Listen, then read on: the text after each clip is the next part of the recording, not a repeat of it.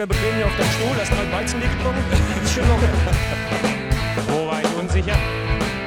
Ich antworte nicht, ich euch sagen? Der am Wochenende ist alles bla bla bla, ist das doch. Alles bla bla bla ist das. Hallo, ihr Lieben und herzlich willkommen zum Broadcast, dem Fußball-Podcast. Mein Name ist Lennart Bin der Sepp. und wir begrüßen euch zur Folge Nummer 30. Mal wieder eine runde Folge, lieber Sepp, und tut mir leid, dass äh, wir beide und auch unsere lieben Zuhörer und Zuhörerinnen so lange auf diese Folge warten mussten. Ich wollte schon fragen, was da passiert ist. Ich hatte eigentlich einen kleinen, äh, Stand, ein kleines Stand-up-Comedy-Video schon aufgenommen äh, am, am Montag für unsere Follower, aber dann kam nochmal die Verschiebung von Dienstag auf Mittwoch und ich muss sagen, da war ich schon angefressen. Aber ähm, jetzt können wir es ja sagen, der Kicker hatte ja auch schon äh, Nebelkerzen am Montag gezündet äh, wegen Xabi Alonso.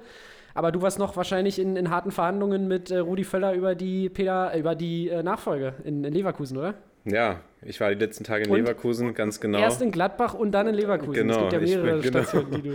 Genau, ich war erst, erst in Gladbach, dann in Leverkusen. Und äh, jetzt werde ich aber ver- vermutlich doch deutscher Nationaltrainer. Ja, das, das, äh, da bist du ja immer noch, da gibt es immer noch die Möglichkeit. Nein, aber äh, tatsächlich hatten wir ja ein bisschen viel Arbeit und äh, durch die Länderspielpause können wir uns das ja erlauben, die Folge ein bisschen nach hinten zu verlegen. Und äh, wie gesagt, Peter Bosch wurde noch entlassen, dazu kommen wir später noch. Aber du sprichst gerade schon an, der DFB. Und da haben wir äh, noch gar nicht drüber gesprochen, tatsächlich, über dieses interessante Thema. Und zwar, dass äh, Yogi Löw ja jetzt äh, oder schon vor ein paar Tagen angekündigt hat, dass er nach der EM nicht mehr weitermachen wird. Und wir haben uns schon für Yogi Löw in der Vergangenheit ausgesprochen, aber was hältst du von der Entscheidung? Ich finde es vernünftig, sagen wir es mal so. Mm, Ich glaube, Fußball Deutschland wird Jogi Löw immer dankbar sein. Ich auf jeden Fall. Meine Dankbarkeit kann ihm, kann, äh, kann, lässt sich nicht mehr nehmen. Und es waren einfach 15, also wenn man es wenn man's runterbricht, waren es einfach 15 absolut tolle Jahre. Klar kann man jetzt Ja. kann man jetzt darüber reden, dass dies, dieses WM aus durchaus peinlich gewesen ist, als Titelverteidiger in dieser Gruppe auszuscheiden. Aber sonst hat, hat er eine Truppe übernommen, die 2006 dieses Sommermärchen hatte und die aber, glaube ich, eher von dem Spirit gelebt hat, der da einfach, der da einfach durchs, durchs Land geweht ist und durch diese Truppe, die diese Truppe beflügelt hat. Und er hat da einfach eine Weltklasse-Mannschaft geformt, die über Jahre hinweg bekannt war für tollen und ansehnlichen Offensivfußball. Eine gefürchtete Mannschaft, also eine international gefürchtete Mannschaft. Ich meine, Deutschland, er hat Deutschland wieder absolut auf den internationalen Fußball-Peak zurückgebracht, gekrönt eben vom WM-Titel, das überragende 7 zu 1 gegen Brasilien. Wir werden es auch noch unseren Enkelkindern erzählen. Und ich glaube, nach 15 Jahren, also stell, alleine 15 Jahre, stell dir das doch mal bitte vor. Das ist so eine lange Zeit. Welcher Trainer hält sich verrückt, schon, also ah, du musst dich ja alleine so lange halten. Das passiert nicht, weil du irgendwie einen Nivea-Werbedeal hast oder so. Und das war einfach großartig und ich glaube, dass es, äh, ja, klar war, war jetzt diese, diese Umbruchsgeschichte, die da auch noch irgendwie ein bisschen negativ gewirkt hat. Aber ich glaube, dass es ein guter Zeitpunkt ist, dieses Turnier noch mitzunehmen. Ich glaube, alle werden sich, alle werden sich für Yogi Löw den Arsch aufreißen, sage ich mal äh, auf gut Deutsch. Und ich drücke wirklich die Daumen, dass es ein versöhnlicher Abschluss wird. Und wenn es das nicht wird, dann haben wir trotzdem viele tolle Jahre mit ihm als Bundestrainer gehabt. Und ich finde es gut.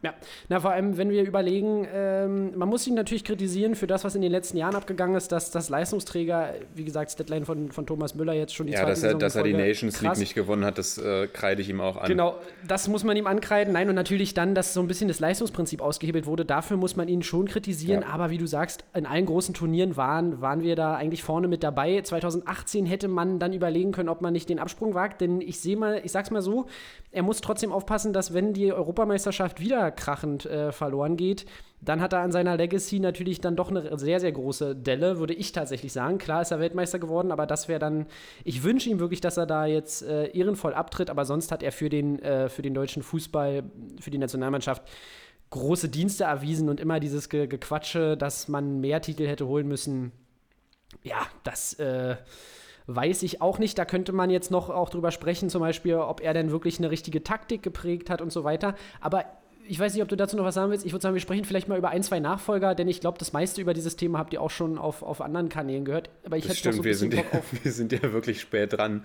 Ja, genau. Deswegen können Nee, wir vielleicht noch so ein bisschen Was ich noch sagen Nachfolger wollte zu dem, ja genau, machen wir gerne. Was ich noch sagen wollte zu dem Mehrtitelargument, das ist ja auch in einem, also in einer K.O., in einem K.O.-Turnier kannst du nie davon ausgehen, einen Titel zu gewinnen. Und wir waren in fast allen Turnieren im Halbfinale Ja. oder im Finale. Und ich glaube, hätte es einen Ligenmodus gegeben, dann wäre die deutsche Mannschaft da unter Jogi Löw in den, in den Top-Jahren wirklich immer vorne mit dabei gewesen. So Ja, sind ja, wir ja. eigentlich immer, wir sind häufig an der Mannschaft gescheitert, die eben eine noch größere Ära, geprägt hat. Das waren die Spanier damals. Südkorea, Mexiko. Also das, äh, da kann man, Nein, ihm, da recht, kann man ihm gar nichts vorwerfen. so, jetzt okay, der Nachfolger-Talk. Komm, wirf du mal den ersten Namen in die Runde. Also ich muss sagen, was ich ja extremst äh, gefeiert habe, waren diese Lothar Matthäus-Gerüchte. Und ich Ja, glaube, da ja, können wir uns ich gleich drauf einigen, dass das natürlich eine Ente ist. Auch wenn ich es feiern würde, aber warum sollte Lothar Matthäus jetzt, äh, ich glaube, der hat kein Standing beim, also klar ist er Rekordnationalspieler und ein fantastischer Fußballer gewesen, da brauchen wir nicht drüber reden, aber Und jetzt zu seinem der- 60. Geburtstag gab es sogar die aufregende Sky-Geburtstagsshow. Also bitte. Genau, also ich weiß nicht, nee, das, das, würde, das würde nicht funktionieren, glaube ich. Der hätte auch einfach zu viel. Er ist ja auch so ein bisschen ein kleines Meme geworden in den letzten Jahren durch seine. Ähm, hatte der nicht sogar mal so eine Reality-TV-Sendung auf RTL 2 oder sowas mit seiner Liliana? Boah, Hör auf, keine Ahnung, nicht. könnte. äh, Ich, mir ist so, als, als hätte es da mal was gegeben ähm, in ganz dunkler Vergangenheit. Nee, sonst, ich sag mal, wir können ja mal die realistischen Kandidaten aufzählen.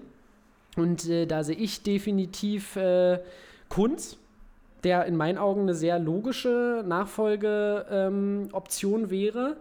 Sorg gab es auch das ein oder andere Gerücht, halte ich eher für unrealistisch. Und dann vielleicht zwei interessante Namen, äh, Christian Streich und Julian Nagelsmann. Was sagst du denn zu den beiden? Na, und ich würde auch Hansi Flick noch auf die, auf die Liste setzen. Ja, das kann man sich auch sehr gut vorstellen, ja. Dann erzähl mal, äh, fasel mal ein bisschen über die Kandidaten. Ja, also Kunz wird jetzt sicherlich einiges auch, oder kann ich mir vorstellen, dass einiges jetzt von, von dem U21-Turnier abhängen wird, was ja auch zweigeteilt ist. Auch ganz spannender Modus, muss ich sagen. Haben sie immer wieder sich was, sich was Kluges einfallen lassen. Mm, Ja, bin ich tatsächlich, aber ich weiß nicht, ich bin tatsächlich nicht ganz so der Fan von, von der Lösung Kunz oder wäre ich nicht. Klar, man hat beim DFB äh, mit der letzten internen Lösung, die eben Joachim Löw hieß, einen Glücksgriff gehabt, was ganz Richtiges gemacht, aber da war, war natürlich auch eine andere Zeit. War eine andere Zeit. Darf man nicht vergessen, ja. Da war die Da- Fallhöhe nicht so hoch. genau, da war die Klar, Fallhöhe natürlich nicht so hoch. Sommermärchen, Sommermärchen, aber nichtsdestotrotz ist jetzt der nächste Trainer auch unter der Lupe. Genau, deswegen, also ich, ich kann mir vorstellen, dass man eine hohe Meinung von Kunz beim DFB hat und dass man ihm vielleicht auch diese Chance geben wird, aber ich wäre tatsächlich äh, eher für so ein äh, Big Name. Da, Ja.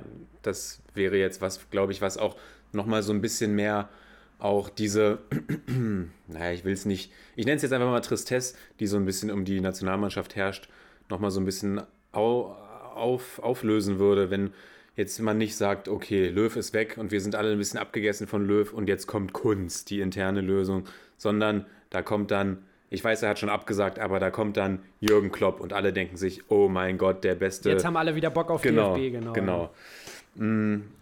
Von daher würde ich mir wünschen, dass da der DFB mal richtig einen aus dem Hut zaubert. Kann mir aber gut vorstellen, dass es Kunst wird. Zu den anderen Namen Streich, bitte bleib in Freiburg. Wir brauchen dich da. Ja, Julian Nagelsmann, aber kann ich mir vorstellen, dass er es irgendwann mal macht, aber nicht jetzt, ist zu früh. Mm, Ja, Lothar, der kann ja Matthäus, fast noch mitspielen. Lothar, kann ja fast noch mitspielen. Lothar Matthäus hätte ich auch total amüsant gefunden und ich meine, er hat ja gesagt, er hilft gerne, aber Ja, wenn das Land ihn braucht. Genau. Lothar, wir brauchen Aber, dich. aber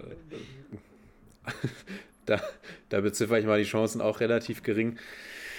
Ja, denke ich auch. Ich muss sagen, Ralf Rangnick hätte ich auch interessant gefunden, weil Aber als Trainer oder eher so als in der hinteren Reihe? Als, als Organisator hätte ich ihn sehr interessant gefunden. ich hätte ihn fast als Trainer interessant gefunden, weil ich kann mir vorstellen, dass Ralf Rangnick so eine Nationalmannschaft ganz gut coachen kann, weil man kann ihm nicht absprechen, man mag von Ralf Rangnick auch halten, was, was, man will, aber er ist schon ein Fußballbrain und er hat sich Ja, also Fall, ja. in den letzten Jahren klar nicht mehr als Trainer, wobei er ja RB auch gecoacht hat eine Zeit lang. Er hat sich extrem nochmal gemacht, wenn ich mir überlege, dass Ralf Rangnick früher bei Schalke an der Seitenlinie stand.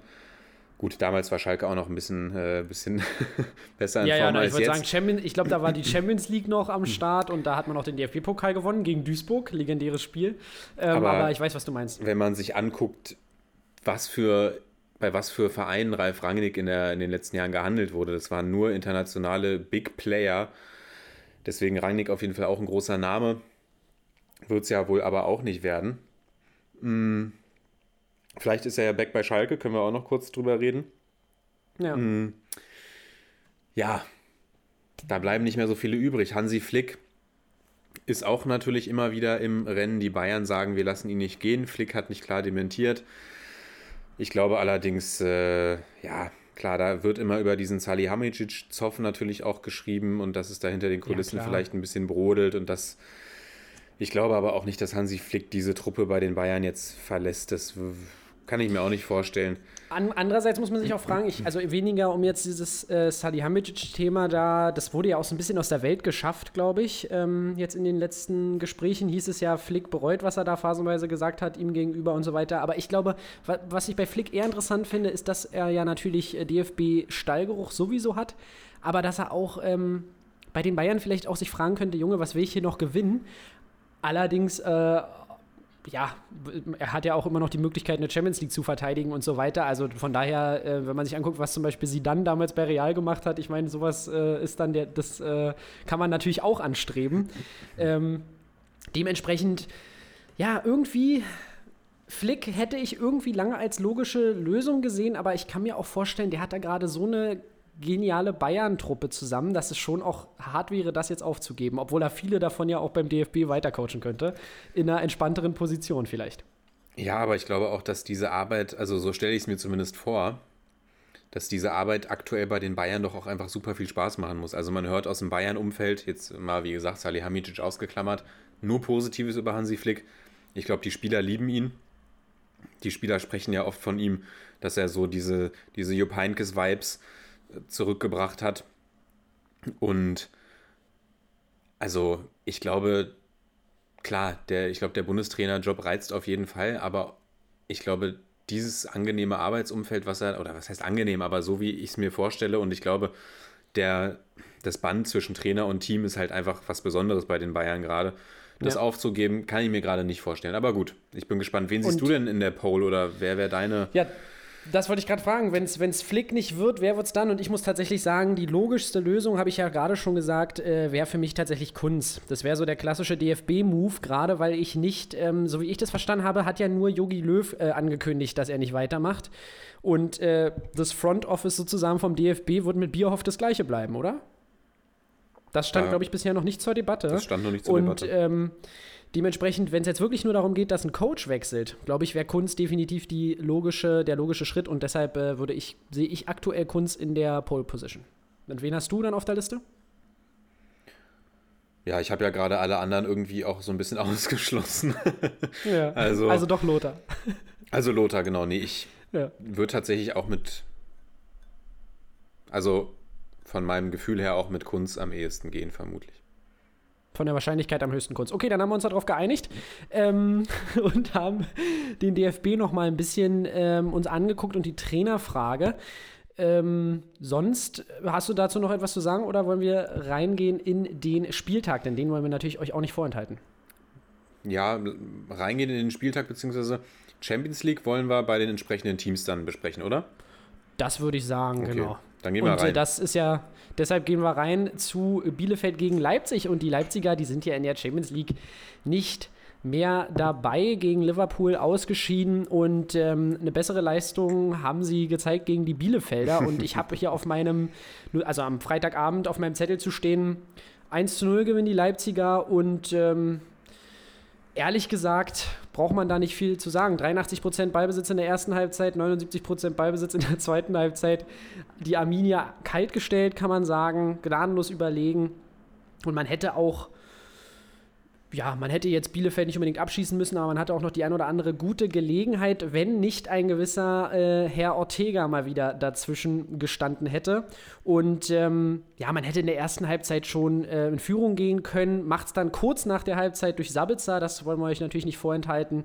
Und ähm, ja, sonst brauchen wir bei RBL nicht so viel sagen. Hast du noch was zum Spiel oder? Nö, war ein Spiel auf ein Tor. Und äh, aber natürlich ein, ein Must-Win-Spiel für die Leipziger. Bleiben damit auch an den Bayern dran und alles spitzt sich quasi dann auf das Topspiel zu, das dann möglicherweise eine Meisterschaftsentscheidung bringt oder eben den Meisterschaftskampf nochmal, die Karten nochmal komplett neu mischt. Und die Bielefelder, ja, stehen jetzt auf dem direkten Abstiegsplatz, nachdem auch die Konkurrenz im Keller am Wochenende ja. gepunktet hat. Und äh, du hast es schon gesagt, Stefan Ortega. Viele starke Saves gegen die Leipziger und um ihn sind ja auch einige News äh, dann, dann aufgeploppt, genau, genau, dass, dass ein Verein an ihm Interesse haben soll. Und ich, genau. ich sehe uns da auch ein bisschen mit beteiligt daran, dass, dass äh, die Bayern auf Ortega aufmerksam geworden sind. Ja, ja, ich, ich glaube, Brazzo hört hier bestimmt sicherlich äh, öfter rein. Äh, da bin ich mir bin ich eigentlich sicher. Brazzo hat den ganzen Markt im Auge, deswegen wird er hier sicherlich auch mal drüber stolpern. Ja, Ortega ist jetzt sogar schon bei den Bayern als Ersatzkeeper auf der Liste, da ja, ähm, ja Herr Nübel mitbekommen hat, dass äh, das mit den Einsätzen bei Bayern irgendwie doch nichts wird hinter dem oder hinter einem der besten Torhüter der Welt. Ja, und so kam jetzt äh, Ortega ins Gespräch, der ja auch für zwei oder drei Jahre bei den Münchner Löwen war. Und ähm, ja, in diesem Spiel wieder fantastisch war. Sieben Saves gemacht, davon drei in der Box und in der Gesamtsaison jetzt schon 100 Paraden gemacht hat, damit führender in der äh, Torjä äh, Torjäger, genau, in der Torhüterliste ist. 71 dieser Paraden im Strafraum und ähm, eine interessante Statistik, die ich heute gelesen habe: zehnmal ist er herausgestürmt aus seinem Tor, um einen Ball zu parieren. Und jetzt kannst du ja mal, äh, er ist auf Platz zwei. Ich denke, du kannst dir denken, wer auf Platz eins ist. Und jetzt würde ich mal gerne wissen, wie viele herausgestürmte Aktionen hatte schon Manuel Neuer diese Saison? Wäre was gewesen, worauf ich, da hätte ich mich, glaube ich, unfassbar verschätzt. Deswegen äh, sag mal, was, was glaubst du so? Wie oft ist Neuer schon herausgestürmt? Äh, nach, äh, dem, nach dem vergangenen Spieltag. Herausgestürmt heißt Strafraum verlassen? Oder genau, was heißt quasi heraus herausgestürmt, um, herausgestürmt, um einen Ball zu parieren. Muss, glaube ich, nicht Strafraum verlassen sein, reicht mhm. äh, quasi eine Toraktion, wo du jetzt nicht quasi auf der Linie stehen bleibst, sondern wirklich aktiv dem Ball entgegengehst. Boah. Also ist die Frage, ob zum Beispiel zählen da, also ich, ich frage jetzt ein bisschen rum, zählen da diese Klärungsaktionen, wenn Neuer den Ball in der eigenen Hälfte 20 Meter vom Tor per Kopf vor dem heranlaufenden Stürmer klärt. Zählen die dazu? Weißt du das? Das, würd, das würde ich, ich habe es nicht exakt gesehen, aber jetzt keine komplette Definition von vorne bis hinten, wie man es beispielsweise bei Kickbase erhält, was äh, wie viel zählt. Aber ich gehe mal ganz stark davon aus, dass herausgestürmt auch beispielsweise äh, ein verunglückter Pass ist, der dann rausgeknallt wird von Neuer. Okay, dann sage ich, wir haben jetzt 26 Spieltage. Ich bin mir gerade nicht ganz sicher, ob Neuer alle gemacht hat.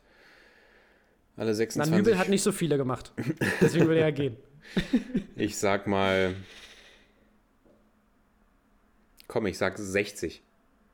60 ist sehr, sehr viel. Ähm, tatsächlich kannst du dich da orientieren an den Spieltagen. 25 äh, herausgestürmte Aktionen hatte Manuel ah, okay. Neuer. Also quasi eins pro Spiel, aber du ähm, natürlich ich hätte tatsächlich auch wesentlich mehr getippt, deswegen fand ich es interessant. Aber nichtsdestotrotz ist äh, er damit der Top-Torhüter äh, sozusagen in der Liga in dieser Statistik. Ortega auf Rang 2 mit 10 und da siehst du trotzdem, er hat trotzdem doppelt so viele Aktionen. Mhm. Äh, und äh, wir haben ja schon oft davon gesprochen, dass er dieses, ähm, diese Art und Weise des Torwartspiels äh, quasi erfunden hat. Er hat das in München erfunden. und äh, ich äh, wollte dir nur noch mal diese Frage stellen, weil du nämlich beim letzten Mal hier etwas getippt hast bei uns und verdammt gut geschätzt hast. Deswegen wollte ich mal testen, ob das nur Glück war oder ob du äh, dich auch mal verschätzt. Und mhm. da habe ich dich natürlich wieder mal gekriegt. Sonst ähm, habe ich zu diesem Spiel tatsächlich keine weiteren Schätzfragen, mein lieber Lennart. Und ähm, Champions League hat sich ja für die Leipziger auch erledigt und für die Bielefelder, äh, mal gucken, vielleicht wird es noch was am Ende der Saison, aber äh, deshalb glaube ich, können wir weitergehen, oder?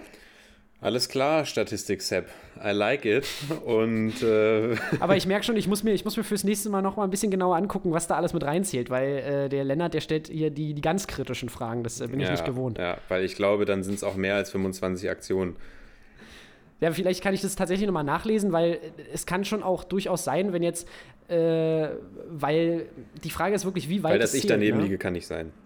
Nee, genau, aber weil, weil, wenn ich jetzt überlege, Ortega, äh, stürmt Ortega wirklich so häufig auch so weit raus wie Neuer? Das ist halt wirklich die Frage, ab wo es zählt, weil Hm. Neuer ist da, glaube ich, noch mal ein Stück weit extremer als äh, seine Ja. Konkurrent, äh, Konkurrenztorhüter in Naja, der und- Liga und wahrscheinlich, ja. Vor allem, wenn du gesagt hast, um einen Ball zu parieren, die, diese langen Bälle übers Mittelfeld oder über die Verteidigung rüber, die Neuer dann beispielsweise per Kopf ins Ausklärt, die zählen ja nicht als Parade.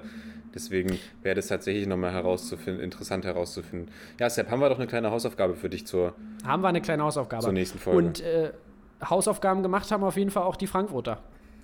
Oh yes. gegen die Unioner. Und ich, äh, du weißt, Union ist ja immer Ehrensache, deswegen fasse ich das mal ganz kurz zusammen und dann sprechen wir vielleicht noch über ein, zwei Szenen. Ich habe mir hier aufgeschrieben, dass ich ja leicht frustriert war vor dem Fernseher in diesem Spiel, was die Frankfurter 5 zu 2 gewinnen. Und ähm, ja, weil es einfach ein Spiel war, was Union ähm, also sagen wir es mal so, Frankfurt hat nicht unverdient gewonnen, ja. Nicht, dass es jetzt wieder heißt, hier, ich gucke hier wieder durch die Union-Brille, aber für Union war wesentlich mehr in diesem Spiel drin, denn man hatte die Chancen, beispielsweise ähm, fantastische Klärungsaktion von So auf der Linie und ähm, bei Frankfurt hat gefühlt jeder Schuss gesessen, angeführt natürlich von dem fantastischen Eigentor von äh, Rob Andrich und ja, Frankfurt war einfach überraschend defensiv anfällig mit Ilsanka und Hasebe hinten. Ähm, da merkt man so ein bisschen, dass Hinteregger weiterhin angeschlagen bleibt. Aber äh, ja, wenn man halt hinten äh, wackelig steht und vorne aber alles macht, kann man ein Spiel trotzdem gewinnen. Und zur Union kann ich wirklich nur sagen, ein paar Positionen haben mir wieder gar nicht gefallen. Dafür waren ein paar ähm, einige Spieler wieder besser als andere. Beispielsweise Poyan Palo gefällt mir in den letzten Spielen nicht wirklich. Andrich natürlich durch sein Eigentor sich keinen Gefallen getan, aber auch ein Ingwatzen konnte keine Impulse setzen. Und angeführt wurde die Unioner Offensive eigentlich mal wieder von einem fantastischen Max Kruse, wo man einfach merkt, dass der, dass der auf einem ganz anderen spielerischen Level ist als seine Mitspieler. Und ähm, ja, einfach ein ganz, ganz frustrierendes Spiel war Union tatsächlich auch. Ähm, ich, wir können noch mal ganz kurz in die Statistik gucken. Eintracht Frankfurt hat sage und schreibe äh, fünf Schüsse aufs Tor und äh, ja, fünf Tore. Union acht aufs Tor und zwei Tore. Das ist ähm, absolute Eiseskälte der Frankfurter gewesen. Und ähm, ja, bitter, dass die Unioner da nicht äh, mehr Profit schlagen konnten aus ihrer guten Offensive, die mich dann doch immer wieder überrascht, wie viele Chancen sie sich arbeiten. Punkt. Ja, ich will noch kurz einhaken. Ich glaube, Max Kruse auf jeden Fall spielerisch auf einem anderen Level als die meisten seiner Teamkollegen. Ähnliches Level würde ich sagen, hat aber Julian Ryerson, oder?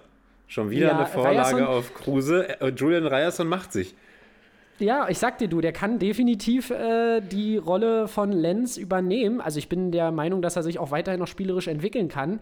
Und ähm, habe ich schon mal gesagt, brauche ich jetzt nicht groß drauf rumreiten, dass das O's einfach es schafft, ähm, ja, aus Spielern einfach mehr rauszuholen, als eigentlich man denkt, äh, dass in ihnen steckt. Ja, ich mache jetzt einfach nur wieder ein paar Witze. Ich werde langsam echt zum Julian Ryerson-Fan und habe das Gefühl, der wird hier der zweite Stefan Ortega des Podcasts. Ja, und was mir aber bei den Unionern noch ganz kurz gar nicht gefällt, ist, wie viele Eigentore die schon gemacht haben. Ich weiß jetzt gar nicht genau, wie viele es waren. Ich weiß nur, dass Schlotterbeck schon zwei gemacht hat.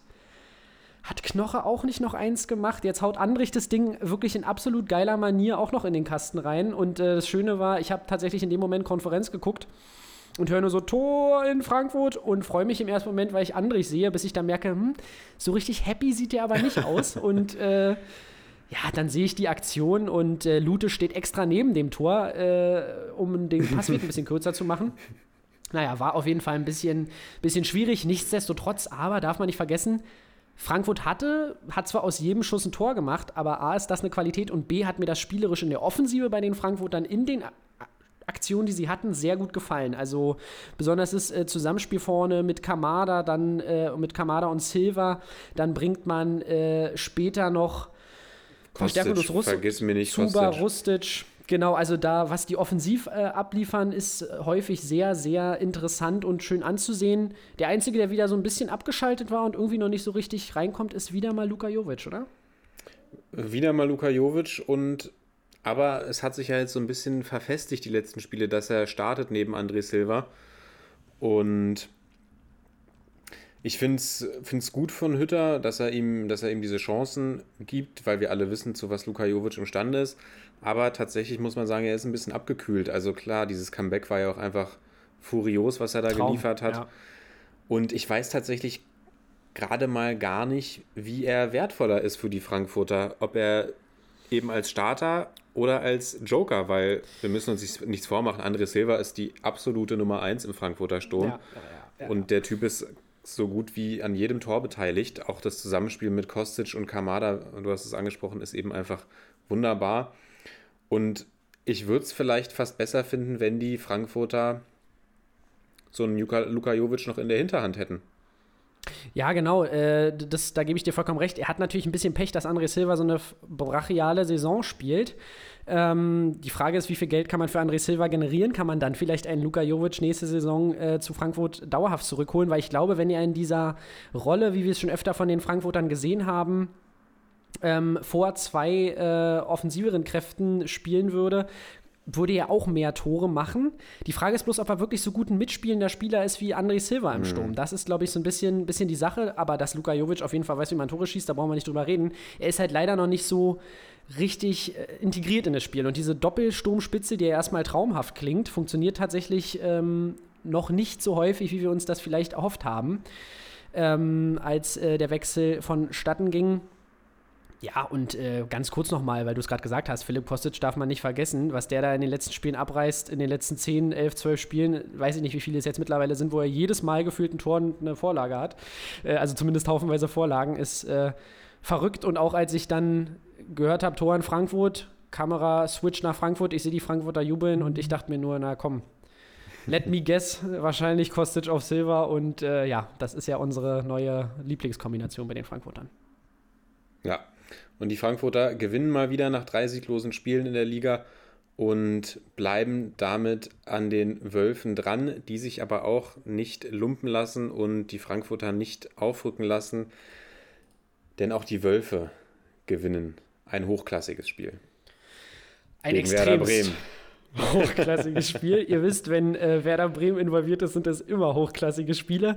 Ja, und ich habe auf meinem Zettel da gar nicht so viel zu stehen. Tatsächlich, Werder schlägt sich ein wenig selbst. Ähm, also Wolfsburg hat das tatsächlich auch nicht so schlecht gemacht, aber erstmal fällt ein Eigentor durch Sargent, der da von Lacroix, glaube ich, ich glaube Lacroix ist vorher ja, noch am Ball, dann kriegt war's. Sargent das Ding an die Rübe und äh, der Ball fliegt in einer schönen Bogenlampe über Pavlenka eigentlich so ein Tor von der Marke Abstiegskampf. So eine Dinger kriegst du auch mal gerne rein, wenn du Schalke 04 heißt und dann äh, fällt alles ins Tor.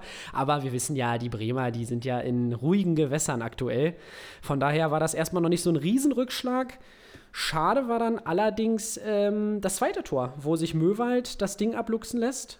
Und dann war die Messe eigentlich auch gelesen. Die Bremer sind ja in dieser Saison nicht unbedingt für ihre Offensivqualitäten berühmt, kommen dann nochmal ran durch, durch Möwald, der so ein bisschen seinen, seinen Ballverlust, seinen entscheidenden wettmacht. Aber sonst, ja, ein Spiel, was, was eigentlich bei den Bremern ja, ich, ich sag mal zum Beispiel, wer mir gar nicht gefallen hat, mal wieder war Milot Rashica, der sich nicht so richtig gegen dieses Bollwerk der Wolfsburger durchsetzen können, konnte. Und ähm, ja, sonst, sonst war aber bei den Bremern tatsächlich auch nicht alles schlecht. Man kann zum Beispiel einen Theodor Gebre-Selassie mal wieder ähm, hervorheben, der wieder sehr viel geackert hat. Aber die Wolfsburger sind einfach extrem souverän, extremst eingespielt. Also die, die Bestie aus der Burg sozusagen, die macht einem langsam, äh, ja, also nicht wirklich, nicht wirklich Angst nach oben hin, aber Champions League-Plätze sind äh, definitiv äh, mehr als realistisch. Sechs Punkte Vorsprung Würde ich oder sagen, sowas, ist fast safe. Acht ja. Punkte, acht Punkte Vorsprung vor den Dortmundern. Ach, was, was zur Hölle? Acht Punkte sogar? Ach so, stimmt, ja, natürlich, weil unsere Dortmunder ja wieder mal äh, fantastisch waren. Dazu kommen wir gleich. Hast du ja, noch was zum Spiel zu sagen? Zu den Bremern habe ich noch eine Frage, weil du sagst, mh, hm, Bremer eigentlich safe, haben wir ja die letzten Wochen gesagt. Jetzt gab es allerdings im Keller natürlich noch mal ein paar interessante Entwicklungen. Und ich habe dann heute einen Artikel gelesen, wo so ein bisschen drin stand, oh, Bremer, vielleicht müssen wir uns doch wieder eher nach unten orientieren. Wie, wie schätzt du den Blick denn ein? Wir haben jetzt noch acht Spiele zu gehen in der Liga. Die Bremer sind sieben Punkte vom Relegationsplatz. Ähm, ja, sieben Punkte ist natürlich jetzt kein, kein riesiges Polster, aber ich vertraue da eigentlich immer noch in die Qualität der Konkurrenten. Ich glaube eher, dass Augsburg so ein bisschen in diese Rolle rutschen könnte. Irgendwie äh, glaube ich, dass meine Power Rankings noch wahr werden. Nein, nein, ich weiß nicht, ob Augsburg wirklich noch bis in die Abstiegsränge rutscht oder auf den Relegationsplatz. Ja, aber ich muss sagen, die, die Bremer haben ja immer wieder gezeigt, dass sie dann doch, äh, doch wieder Siege holen können oder mal hier und da ein Unentschieden. Deswegen sehe ich da die Abstiegssorgen der Bremer nicht so wirklich ähm, kommen. Auch wenn wir natürlich eine starke Hertha, Hertha gesehen haben, starke Mainzer, zu denen wir dann natürlich noch kommen. Aber ich vertraue ehrlich gesagt so ein bisschen darauf, dass Köln dann wieder Punkte liegen lässt. Also klar hat Köln jetzt gegen die Dortmunder, wo wir gleich kommen, ein ordentliches Spiel gemacht. Aber das ist mir insgesamt zu wenig. Da sehe ich die Bremer immer noch im Vorteil. Und ähm, von den anderen beiden, die auf den direkten Abstiegsplätzen sind, Bielefeld und Schalke, sehe ich da jetzt auch nicht die ganz große Gefahr, besonders von den Schalkern. Okay, wollte ich mal, wollte ich mal nur deine Meinung zu abchecken. Dann können wir meinetwegen gerne zum, zum Inhaber des Relegationsplatzes äh, gehen, zum FC Köln. Genau, gehen wir zum äh, ersten FC Köln. Und zu diesem Spiel kann man eigentlich sagen, Köln hat gefühlt gegen Erling Braut Haaland gespielt, der, ähm, der glücklicherweise noch ausgleicht aus Sicht der Dortmunder, die und auch in Führung geht. Vielleicht mal vorneweg, wenn du jetzt hörst, Köln gegen Dortmund.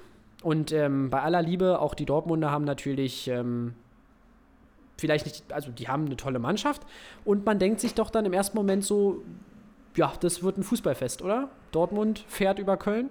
Also wenn ich höre Köln gegen Dortmund, wenn ich mir angucke, dass die Dortmunder eigentlich die letzten Spiele oder dass die Dortmunder sich ja auch gefangen haben, dass ja auch medial so propagiert haben, quasi, wir haben uns wieder gefangen. Ich meine, die Ergebnisse spiegeln es ja auch in einer gewissen Art und Weise wieder. Sieg gegen Gladbach, gute Niederlage gegen Bayern, klammern wir mal aus, aber auch ja, das, das war nicht zwingend, äh, war jetzt auch nicht äh, die schlechteste Leistung äh, jeher weiterkommen in der Champions League. Und dann, ja, ruft nach drei Minuten die Konferenz durch Tor in Köln.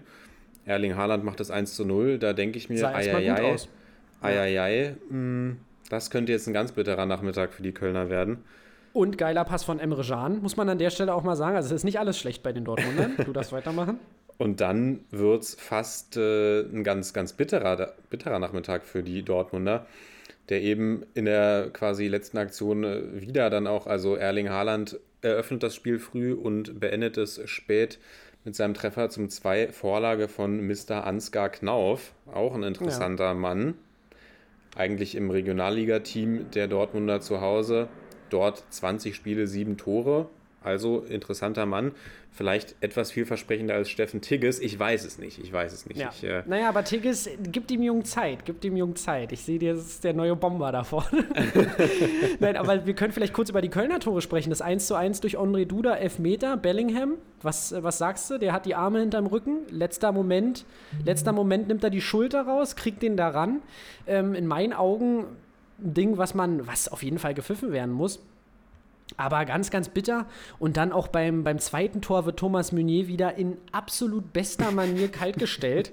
Und äh, ja, also Thomas Meunier, ich will ihm wirklich nicht zu nahe treten. Das ist alles, ähm, alles in Ordnung. Ich sehe ihn, wie gesagt, immer noch, wenn dann eher als Backup im Zentrum oder irgendwie so. Aber das ist einfach in letzter Zeit zu wenig. Ähm, wird da, kriegt das Ding da wieder irgendwie ans Schienbein und dann macht Jacobs das auch ähm, toll, macht da äh, das sogar den Führungstreffer. Und dann, wie gesagt, sieht es wirklich aus, als könnten die Kölner das Ding über die Zeit bringen und Dortmund kann unfassbar froh sein, dass Erling Braut Haaland einfach diesen unfassbaren Willen hat und ähm, ja, wirklich eben der, der Assist noch von, von Knauf da irgendwie den Weg in die Mitte findet. Aber Haaland einfach ein absolute, eine absolute Lok.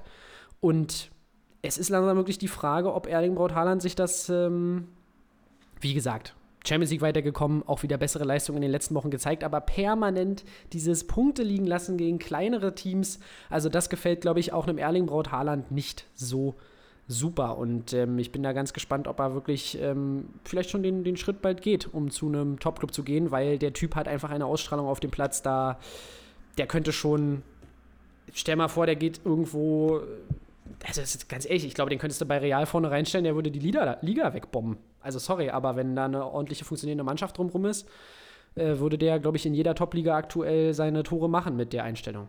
Absolut, absoluter Killerstürmer.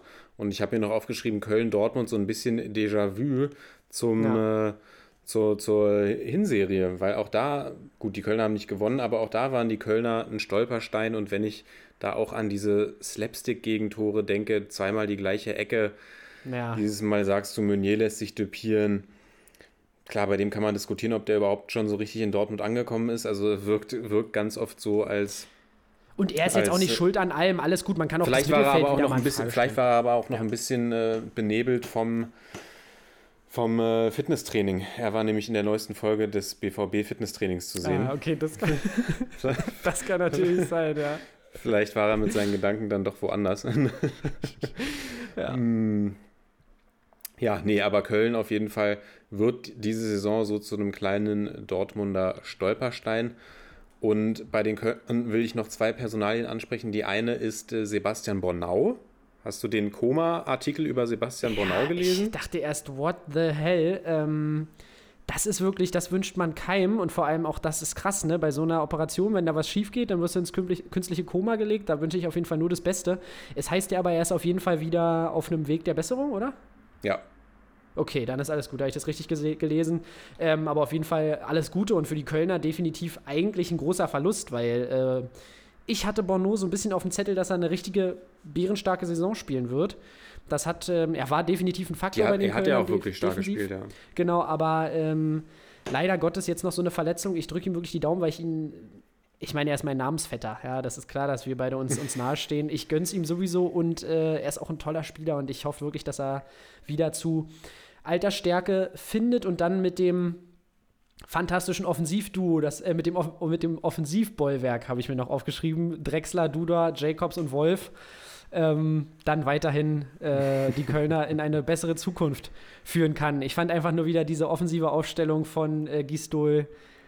Ja, das war mal wieder Masterclass. Brauchen wir nicht drüber reden. Es reicht für Dortmund. Und äh, für mich ist jetzt die große Frage, ob es für die Dortmunder auch in der Champions League äh, reichen wird gegen einen absolut bärenstarken Gegner. Ich wollte noch ganz kurz die zweite Kölner Personalie ansprechen. Ah, ja, stimmt. Ja, ja. Du hast gesagt, den, Zau den Zauberer auf der Trainerbank, äh, Markus Gisdol. Und wir haben ja in der letzten Folge, als wir zusammen in, in deiner Wohnung saßen, habe ich ja ein bisschen darüber geredet, dass mir der Gisdol immer ein bisschen zu gut wegkommt bei den Kölnern etc. Und äh, ich glaube auch Horst Held hört rein, weil prompt wird Gisdol keine Jobgarantie mehr ausgesprochen und es wird von Spiel zu Spiel geschaut. Ja, das einfach nur noch mal so als kleine Anmerkung, beziehungsweise gerne auch, kannst du, kannst Seppel Alm seine Meinung auch noch mal dazu abgeben. Ja, also sorry, aber ich weiß ja nicht, wer da den Kader zusammenstellt, aber dann würde ich auch Horst Held wirklich mal raten, Brudi, guck dir den Kader an. Ähm, also, ich weiß nicht, klar sind da auch ein paar Spieler dabei, die sich weiter, ähm, die sich in der Bundesliga schon mal, naja, obwohl, aber ganz ehrlich, wenn ich mir die Mannschaft hier nochmal so angucke im Überblick, also sorry, aber auch, dass ein André Duda, der ja wirklich nicht schlecht performt und so weiter, aber da so als, als Leistungsträger vorangeht, ich weiß ja nicht, also ich finde, da würde der ein oder andere Spieler den, den Kölnern vielleicht noch äh, gut tun. Und ich finde, dass dafür Gisdol, ich habe oft gesagt, ich habe nicht so eine richtige Meinung zu den Kölnern, einfach weil sie nicht so richtig konstante Leistung zeigen. Aber Gisdol ist auf jeden Fall noch in der Lage, die Jungs immer wieder anzusticheln, um äh, wichtige Punkte irgendwie mitzunehmen. Und natürlich steckt man unten drin, aber ich finde, mit dem Kader ist das auch, ja, ist das auch ein Stück weit verständlich. Okay, also Sepp sagt, Markus Gisdol holt das Maximum aus der Kölner Mannschaft raus. Verstehe ich dich Natürlich richtig? könnte, natürlich könnte beispielsweise ein Peter Stöger da noch mehr rausholen aus einer Mannschaft. Ja, da brauchen wir nicht drüber Korkut. reden. Und äh, genau, oder ein Taifun Korkut. Es gibt, es, natürlich ist mit der Mannschaft vielleicht auch ein Run äh, möglich, um, um mal auch Augsburg und Bremen anzugreifen. aber ich glaube, alles, was da drüber kommt, ähm, also sorry, aber schau dir auch, vergleicht es doch zum Beispiel mal mit Freiburg. Also finde ich dann zum Beispiel, da sehe ich die Qualität bei Freiburg definitiv ein bisschen höher, muss man sagen. ja, aber Freiburg auch wenn es alles halt so ein bisschen auf, versteckte steht, Talente sind. Freiburg hat halt auch 14 Punkte mehr und steht auf dem 8. und nicht auf dem 16. Rang. Nee, das meine ich ja, das meine ich ja. Ich finde, dass so eine Mannschaft zum Beispiel wie Freiburg äh, von der Kaderqualität mir da definitiv ein bisschen besser gefallen. Bei Union würde ich jetzt nicht unbedingt ein Fazit abgeben wollen, weil da wissen wir, da ist ein Hexer am Werk. Okay, okay. Gut, dann darfst du deinen Dortmund CL-Talk jetzt äh, richtig, richtig losstarten. Ja, ich glaube, da brauchen wir gar nicht lange drüber diskutieren. Ähm, da können wir dann noch drüber diskutieren, vielleicht wenn Dortmund dann abgeschossen wurde von City. Ähm Nein, ich glaube nicht unbedingt, dass sie abgeschossen werden, aber ich glaube schon, dass City sich durchsetzen wird, weil mir bei Dortmund da ehrlich gesagt ein bisschen, also wenn ich dann überlege, ich glaube, Pep hat die, hat die rechte Seite bei Dortmund schon ausgemacht. Ich, ich vertraue da dem, der defensiven Flügelzange von äh, Nico Schulz und Meunier nicht genug.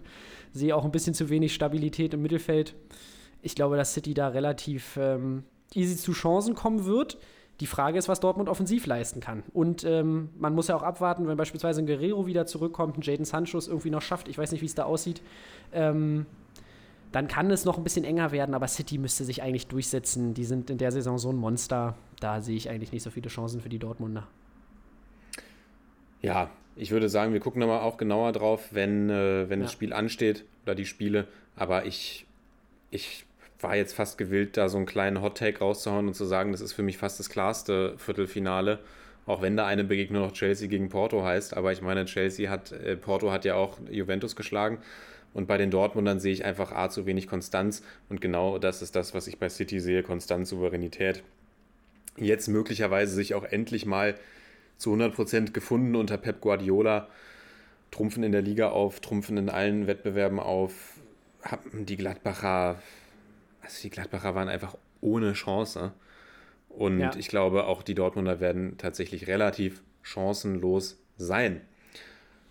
Ich würde mich aber freuen, wenn sie es, also mal davon abgesehen, würden wir uns beide, glaube ich, ich glaube, wir beide sitzen an dem Tag ausnahmsweise beide mal mit, äh, mit äh, schwarz-gelben, mit schwarz-gelber Kriegsbemalung von Schwarz-gelber Gesichtsbemalung, genau. Ja, genau. Äh, also da brauchen wir nicht drüber reden, aber ich äh, finde es aktuell ein bisschen, ein bisschen unrealistisch.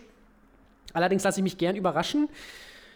Ähm, und die Dortmunder ja. haben ja auch in der Vergangenheit häufig schon mal den, den David, äh, den Goliath oder ja genau, den, da den David gegen auch, die europäischen ja. Goliaths gespielt. Also Dortmund ist ja international zumindest jetzt vielleicht nicht in den letzten ein, zwei Saisons, aber vor ein paar Jahren schon international für Überraschungen gut gewesen. Man erinnere sich nur an diese Spiele gegen Real Madrid damals.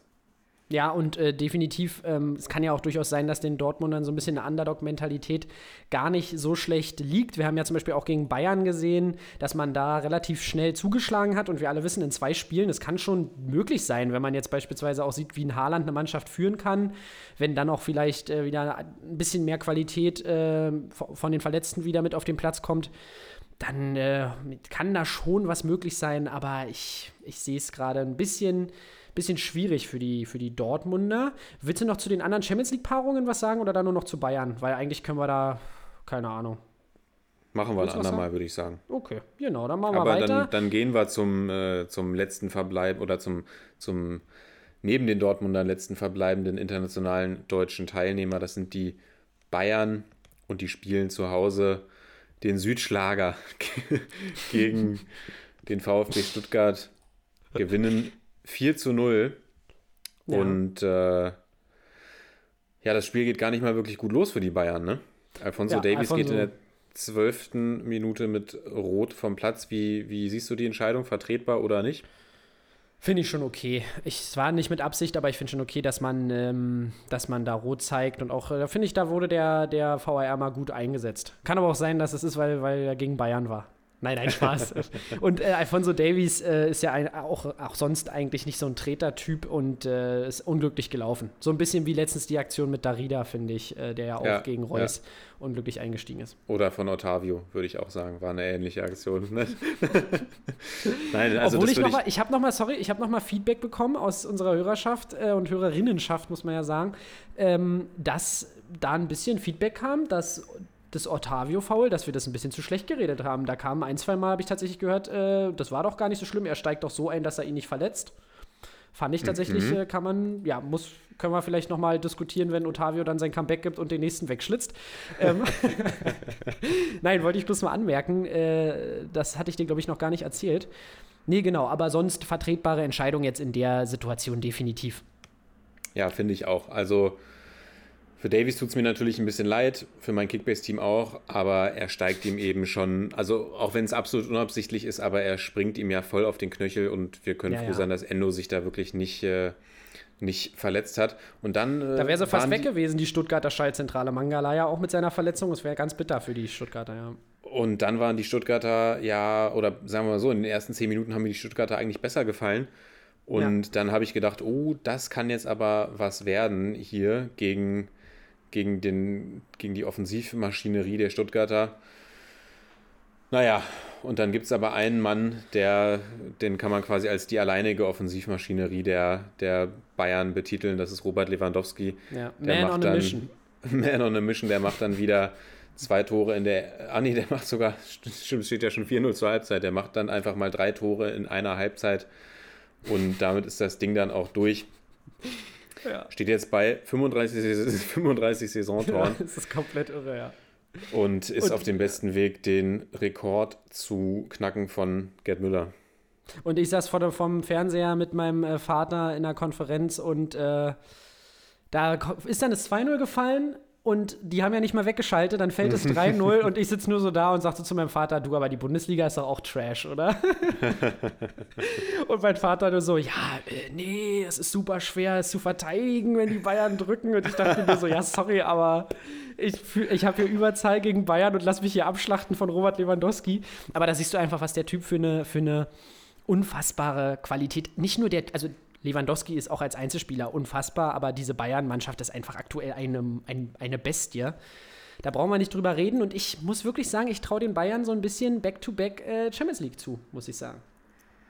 Sage ich gleich noch was zu und ich glaube tatsächlich auch ein Grund war, warum Alfonso Davies vom Platz gegangen ist, war, weil er David Alaba einfach nicht seine Zeit im Mittelfeld gönnen wollte. Alaba ist ja, Ja, dann ich, zurück ich wollte schon genau das Gleiche schreiben. Als ich gesehen habe, wo Alaba spielt, dachte ich, ach, Alaba, vielleicht versuchen sie doch noch ihn zu, zu angeln für die nächste Saison. Alaba ist ja doch, ist ja dann äh, nach zehn Minuten durfte er seinen Platz im, auf, seiner, auf seiner Lieblingsposition im zentralen Mittelfeld Ja. wieder räumen und auf links gehen. Ich fand es tatsächlich auch ein bisschen schade, weil, also ich glaube, die, die hier regelmäßig zuhören, wissen, was ich von David Alaba im Mittelfeld halte. Aber ich hätte tatsächlich doch ganz gerne nochmal ein, ein neues Bewerbungsschreiben von ihm im Mittelfeld gesehen. Naja, gut, wie auch immer. Bayern Champions League Back-to-Back kann ich mir auch vorstellen. Aber jetzt geht es natürlich gegen einen harten internationalen Brocken. Und wenn ich mir zwei Vereine nicht gewünscht habe, dann waren das tatsächlich Man City oder PSG. Ja, das ist bitter. Aber ich glaube, ähm, wir, beide, wir beide haben die bei, bei FIFA schon so ausgeguckt. PSG ist ja immer der Lieblingsgegner von uns äh, im, im Online-Koop-Seasons. Deswegen glaube ich, die werden, das, äh, die werden das machen. Ich sag 7 zu 3. Bei FIFA geht es immer 7 zu 3 aus. Nein, Spaß, aber definitiv ein schwieriger Gegner für, für, die, für die Bayern. Ich muss sagen, ich habe jetzt PSG in den letzten Wochen gar nicht mehr so intensiv beobachtet, äh, nachdem äh, Thomas Tuchel ja zu Chelsea gewechselt ist und da jetzt äh, die Premier League unsicher macht. Also PSG hat neulich äh, mal gegen Nantes verloren und wir wissen alle, wer da im Tor steht. Ja, Alban Lafont, unser, unser eigentliches Torwartjuwel der Viola, wo man jetzt auch noch mal eigentlich einen eigenen Podcast füllen könnte über die Viola, aber da haken wir mal jetzt nicht ein. Ähm, nee, ich. Ja, aber wirklich spannendes Spiel. Wirklich spannendes Spiel. Ich traue den Bayern zwar zu, dass es wieder für den ganz großen Wurf reichen könnte, aber äh, wir haben wieder Hin- und Rückspiel und es sind alles keine Tortentruppen, die da mitspielen. Äh, ist jetzt hier die ganz große Fußballerweisheit ähm, aus dem Broadcast. Dementsprechend, ich glaube aber, die Bayern werden sich knapp durchsetzen. Das wird auf jeden Fall eine richtige Reifeprüfung für die Bayern. Mm, Neymar ist ja auch wieder von, von seiner Verletzung zurückgekehrt. Das wäre vielleicht noch was, was man den Bayern hätte als kleinen Boni anrechnen können, wenn eben Neymar die einzige, okay, die Maria gibt es auch noch, aber wenn Neymar die einzige absolute, äh, wenn Mbappé die einzige absolute Powerwaffe in der Offensive gewesen wäre. Jetzt sind beide fit. Das wird auf jeden Fall, da wird die Bayern-Defensive aufpassen müssen, dass sie sich da nicht zu häufig überlaufen lassen. Ich meine, es gab ja auch schon im, im Champions League-Finale einige Situationen, in denen Neuer einfach äh, Ja, fantastisch ja, ja. gehalten hat. Genau, aber das wird äh, sehr spannend. Ich sage natürlich auch, die Bayern kommen weiter, aber dazu vielleicht später mehr. Genau, genau. Zu den Stuttgartern noch, sie haben auch einen ganz, ganz bitteren Ausfall zu verzeichnen. Ja, und zwar Silas Wamangituka mit einem Kreuzbandriss sogar, oder? Es hieß vorher, glaube ich, irgendwie noch, es ist äh, vielleicht nicht ein kompletter Riss, aber es ist doch ein kompletter Kreuzbandriss und ihr alle wisst, wie lange man damit ausfällt. Auf jeden Fall einige Monate und ähm, ganz, ganz bitter für den Jungen, äh, weil der einfach eine fantastische Saison gespielt hat und mich regelmäßig bei Kickbase aufgeregt hat, äh, nein, mich einfach erfreut hat beim Gucken tatsächlich, weil er sein Team so verstärkt hat und auch ein ganz interessanter Spieler einfach ist, weil er so eine Offensivkraft einfach verbindet, aber natürlich auch immer wieder ein bisschen defensiv mit Akzente setzen musste. Und da hätte ich mich einfach gefreut, den weiter beobachten zu können. Und ähm, ja, damit ist sein Verbleib in Stuttgart zwar auf eine sehr traurige Weise besiegelt, ähm, aber das ist ganz, ganz schade für die Entwicklung. So jung schon so eine dolle Verletzung. Da drücken euch auf jeden Fall die Daumen, dass er da stärker wieder zurückkommt. Auf jeden Fall. Auch bitter natürlich, dass gerade jetzt äh, Nicolas Gonzalez wieder zurückgekehrt mhm. ist. Man hatte sich Hoffnung gemacht, da wieder dieses furiose Offensivduo äh, erleben zu dürfen. Und ja, jetzt ist der eine Flügelflitzer oder der eine Tempomacher in der Offensive wieder fit. Dann verletzt sich der zweite ganz bitter und äh, ja, wirklich gute Genesung. Wir haben aber durch die Mangala-Verletzung äh, im Mittelfeld einen Jungspieler gesehen und äh, jetzt musst du mir helfen. Naoiru Ahamada. Der Vorname fällt mir wirklich sehr schwer auszusprechen, aber was mir auf jeden Fall nicht äh, schwer fällt, ist äh, anzuerkennen, dass er definitiv kein schlechtes Spiel gemacht hat. Natürlich haben Sefinio verloren, da wird er sich jetzt nicht äh, die Leistung einrahmen, aber starke 96% seiner Pässe an den Mann gebracht, ähm, den Großteil seiner Zweikämpfe gewonnen und das alles nur in 45 Minuten. Ähm, hat mir tatsächlich so ein bisschen, äh, ist mir so ein bisschen ins Auge gefallen, jetzt auch nochmal in der Nachbereitung bei den Spielstatistiken. Ähm, hat mir tatsächlich äh, gut gefallen und da sieht man, dass äh, da wirklich Qualität auch in der zweiten Reihe da ist. Aber da ist jetzt die Frage, wie man diese ganzen Ausfälle auffängt, weil das sind schon wirklich zwei wirkliche Schlüsselpositionen bei den Stuttgartern gewesen und ich glaube, da muss man sich darauf einstellen, dass es jetzt definitiv schwierig werden kann in den nächsten Wochen. Bin ich ganz gespannt. Wobei haben wir aber auch bei Gonzales muss, gedacht. Haben wir auch bei Gonzales gedacht. Also genau, haben wir A auch bei Gonzales gedacht und B sind die Stuttgarter ja auch wirklich in absolut sicheren Fahrwassern. Die sind wirklich im, ich, in ruhigen Gewässern. Und ich glaube, die können es auch verkraften, wenn sie nächste Saison nicht international spielen und einfach das Team noch stabiler aufbauen können. Und ja, natürlich absolut bitter, klar, aber jetzt nicht so dramatisch, wie wenn bei Bielefeld, weiß ich nicht, Klos und Michael Flapp ausfallen würden.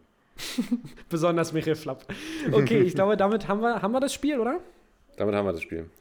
Und äh, gucken auf unser Sorgenkind, auf äh, Schalke 04. Ja, auf unsere zwei Sorgenkinder, würde ich fast sagen. Muss man sagen, ja, es war so ein bisschen Krisengipfel, aber äh, die Gladbacher haben sich durchgesetzt, 3 zu 0. Und ähm, trotzdem beide Teams geschwächelt haben, müssen wir ehrlich sein, haben wir erwartet, dass die Gladbacher sich durchsetzen können. Allerdings, Schalke kriegt wieder 3 zu 0 auf den Sack, auf gut Deutsch gesagt. Und ähm, ja, was soll man dazu sagen? Wir können jetzt über das Spiel sprechen. Vielleicht ganz kurz können wir sagen, äh, Tyram kommt auf links irgendwie durch, da ist zu wenig Druck, wird zu wenig Druck auf ihn ausgeübt, der Ball kommt in die Mitte. Ich glaube, da war noch jemand dazwischen dran. Seid mir da jetzt nicht böse, wenn ich das jetzt nicht mehr ganz genau vor Augen habe. Ich weiß nur, dass Lars Stindl das Ding wieder irgendwie reinknallt. Leiner steht beim 2-0 auch wieder sträflich frei und äh, das 3-0 natürlich ganz, ganz bitter für Frederik Renault. Wird ihm als Eigentor angerechnet nach einem tollen Kopfball zwar von Elvedi, aber da sieht es, äh, ja, hat er Pech in der Situation. Und sonst, was wollen wir, was wollen wir dazu sagen? Schalke wieder offensiv viel zu ungefährlich. William in der 20. Minute ausgewechselt, also Trümmerhaufen. Ja, noch äh, offensiv, du sprichst es an, noch kein Tor unter Gramozis. Und Ach du Scheiße, da habe ich noch gar nicht drüber nachgedacht. Ich, ja, okay. Also es tut mir wirklich leid, aber ich kann auch da immer wieder nur unsere Worte mir ins Gedächtnis rufen aus dem Podcast von vor, was weiß ich, drei, vier Wochen, in dem der Gramozis-Transfer noch nicht fix war und wir gesagt haben, bitte Schalke 04, stellt jetzt keinen neuen Trainer ein, sondern bringt die Saison irgendwie zu Ende. Weil ja. genau das ist es. Der ist jetzt, ich weiß nicht, glaube ich, seit drei Spielen da. Nur Niederlagen, kein einziges Tor, werden regelmäßig abgeschossen. Ja, als ob sie dann sagen, geil, das gefällt uns so gut, den nehmen wir jetzt mit in die zweite Liga. Also ich weiß ja. nicht, er hat ich ja einen glaub, Vertrag für die gesagt, zweite Liga. Ja, aber, aber ich kann mir, also alleine schon dieses, du verbindest ja auch was damit. Also du verbindest ja, ja auch damit, dass, dass eben du mit diesem Trainer abgestiegen bist, dass du mit dieser Mannschaft abgestiegen bist, etc. pp. Und das finde ich halt einfach nicht schön. Also auch nicht schön für Gramozis. Nee, und ich kann mir auch wirklich vorstellen, dass wenn da jetzt, du hast es doch schon gesehen bei Rangnick, da ist er auch schon rumgegeistert, wenn der Trainer machen will, hier komm, äh, take my money, take uh, the key uh, für den Trainingsplatz und dann geht's ab, dann ist Gramotzes ganz schnell wieder weg. Also so richtig Rückendeckung spürt der, glaube da auch nicht, der Herr Gramotzes. Und äh, dementsprechend Boah, ganz schwierig. Also wäre natürlich extrem bitter, wenn jetzt Gramotzes da wirklich hinkommt, um dann noch ein bisschen den, äh, den, den Partybus zu fahren. Mann, ey, ich muss mich wirklich zusammenreißen. Das ist eigentlich nicht lustig, ja. Äh, und dann halt voll völlig verbrannt wird und seine ganze Karriere darunter leidet. Also ich meine, ich hoffe wirklich für Gramotzes, dass der in der zweiten Liga weitermachen darf, sonst ist es von Schalke auch wirklich schlechter Stil. Also sorry. Ja, und um mal noch ein kleines Stimmungsbild von einem Ex-Schalker Trainer reinzuholen da kam unter der Woche ein, ein Zitat von André Breitenreiter im Sport 1 Interview. Ich lese das mal kurz vor. Wenn ich von Gelsenkirchen zur Familie nach Hause gefahren bin, habe ich im Auto auf jeder Fahrt immer ganz laut den Song Alles wird gut von Bushido gehört. Der Text, dieses, der Text dieses Liedes spiegelte meine Situation auf Schalke wieder. So konnte ich im Auto auch Frust ablassen. Und ich lese jetzt zusätzlich auch einfach mal die ersten paar Zeilen aus dem Bushido-Songtext vor. Und da heißt es, ja dieses Leben ist nicht immer dankbar, nein, dieses Leben ist nicht immer leicht und manchmal denkst du, du bist ganz allein und begreifst nun, dass jeder auf dich scheißt und du lässt jetzt deine Tränen raus und weinst. also, das, also wenn, ja. wenn das die Stimmung als Schalker Trainer ist, ja, dann äh, gute Nacht. Viel Spaß, ja, auf jeden Fall. Äh, ja, und dann kommt immer noch sowas raus, also Puh, ist schon ein härterer Absturz als der HSV, muss man fast sagen. Also, aber zumindest machen sie nicht so ein Drama, also sie machen auch ein Drama draus, aber ähm, boah, es ist, nee, brauchen wir nicht drüber reden. Ganz, ganz bitter. Rangnick ist auch noch abgesprungen, Machtkämpfe hier und da, Scharmützel hier und da, aber ich würde sagen, da hacken wir jetzt nicht weiter drauf rum. Gucken wir vielleicht noch mal kurz auf die Gladbacher, kurz zum Spiel. Hervorheben wollte ich nur mal ganz kurz, dass einfach Nico Elvedi in diesem Spiel 106 Pässe gespielt hat. Davon sind 96 Prozent angekommen, 102. Und auch Benze Baini, ich habe es vorhin schon zu dir gesagt, gefühlt der Spielmacher bei Gladbach. Auch 112 Pässe, 92 Prozent angekommen. Also natürlich hinten raus wahrscheinlich äh, immer schön Schalke einge, eingewickelt und dann hinten die Pässe rumgespielt. Ist dann klar, dass da so eine Passquoten rauskommen. Aber einfach nur, wie die beiden da von hinten das Spiel ähm, mitbestimmen oder beziehungsweise aufziehen. Ähm, ganz interessant. Und ja, sonst kann man zu Gladbach sagen, Xabi Alonso äh, wurde ja da in, in den Raum gestellt. Fand ich wirklich so ein bisschen random, ehrlich gesagt, oder? Wäre natürlich ein wunderschöner Mann. Und äh, natürlich auch ein geiler Name für die Bundesliga, aber warum jetzt plötzlich Xabi Alonso der neue Gladbach-Trainer werden soll, habe ich auch noch nicht ganz verstanden.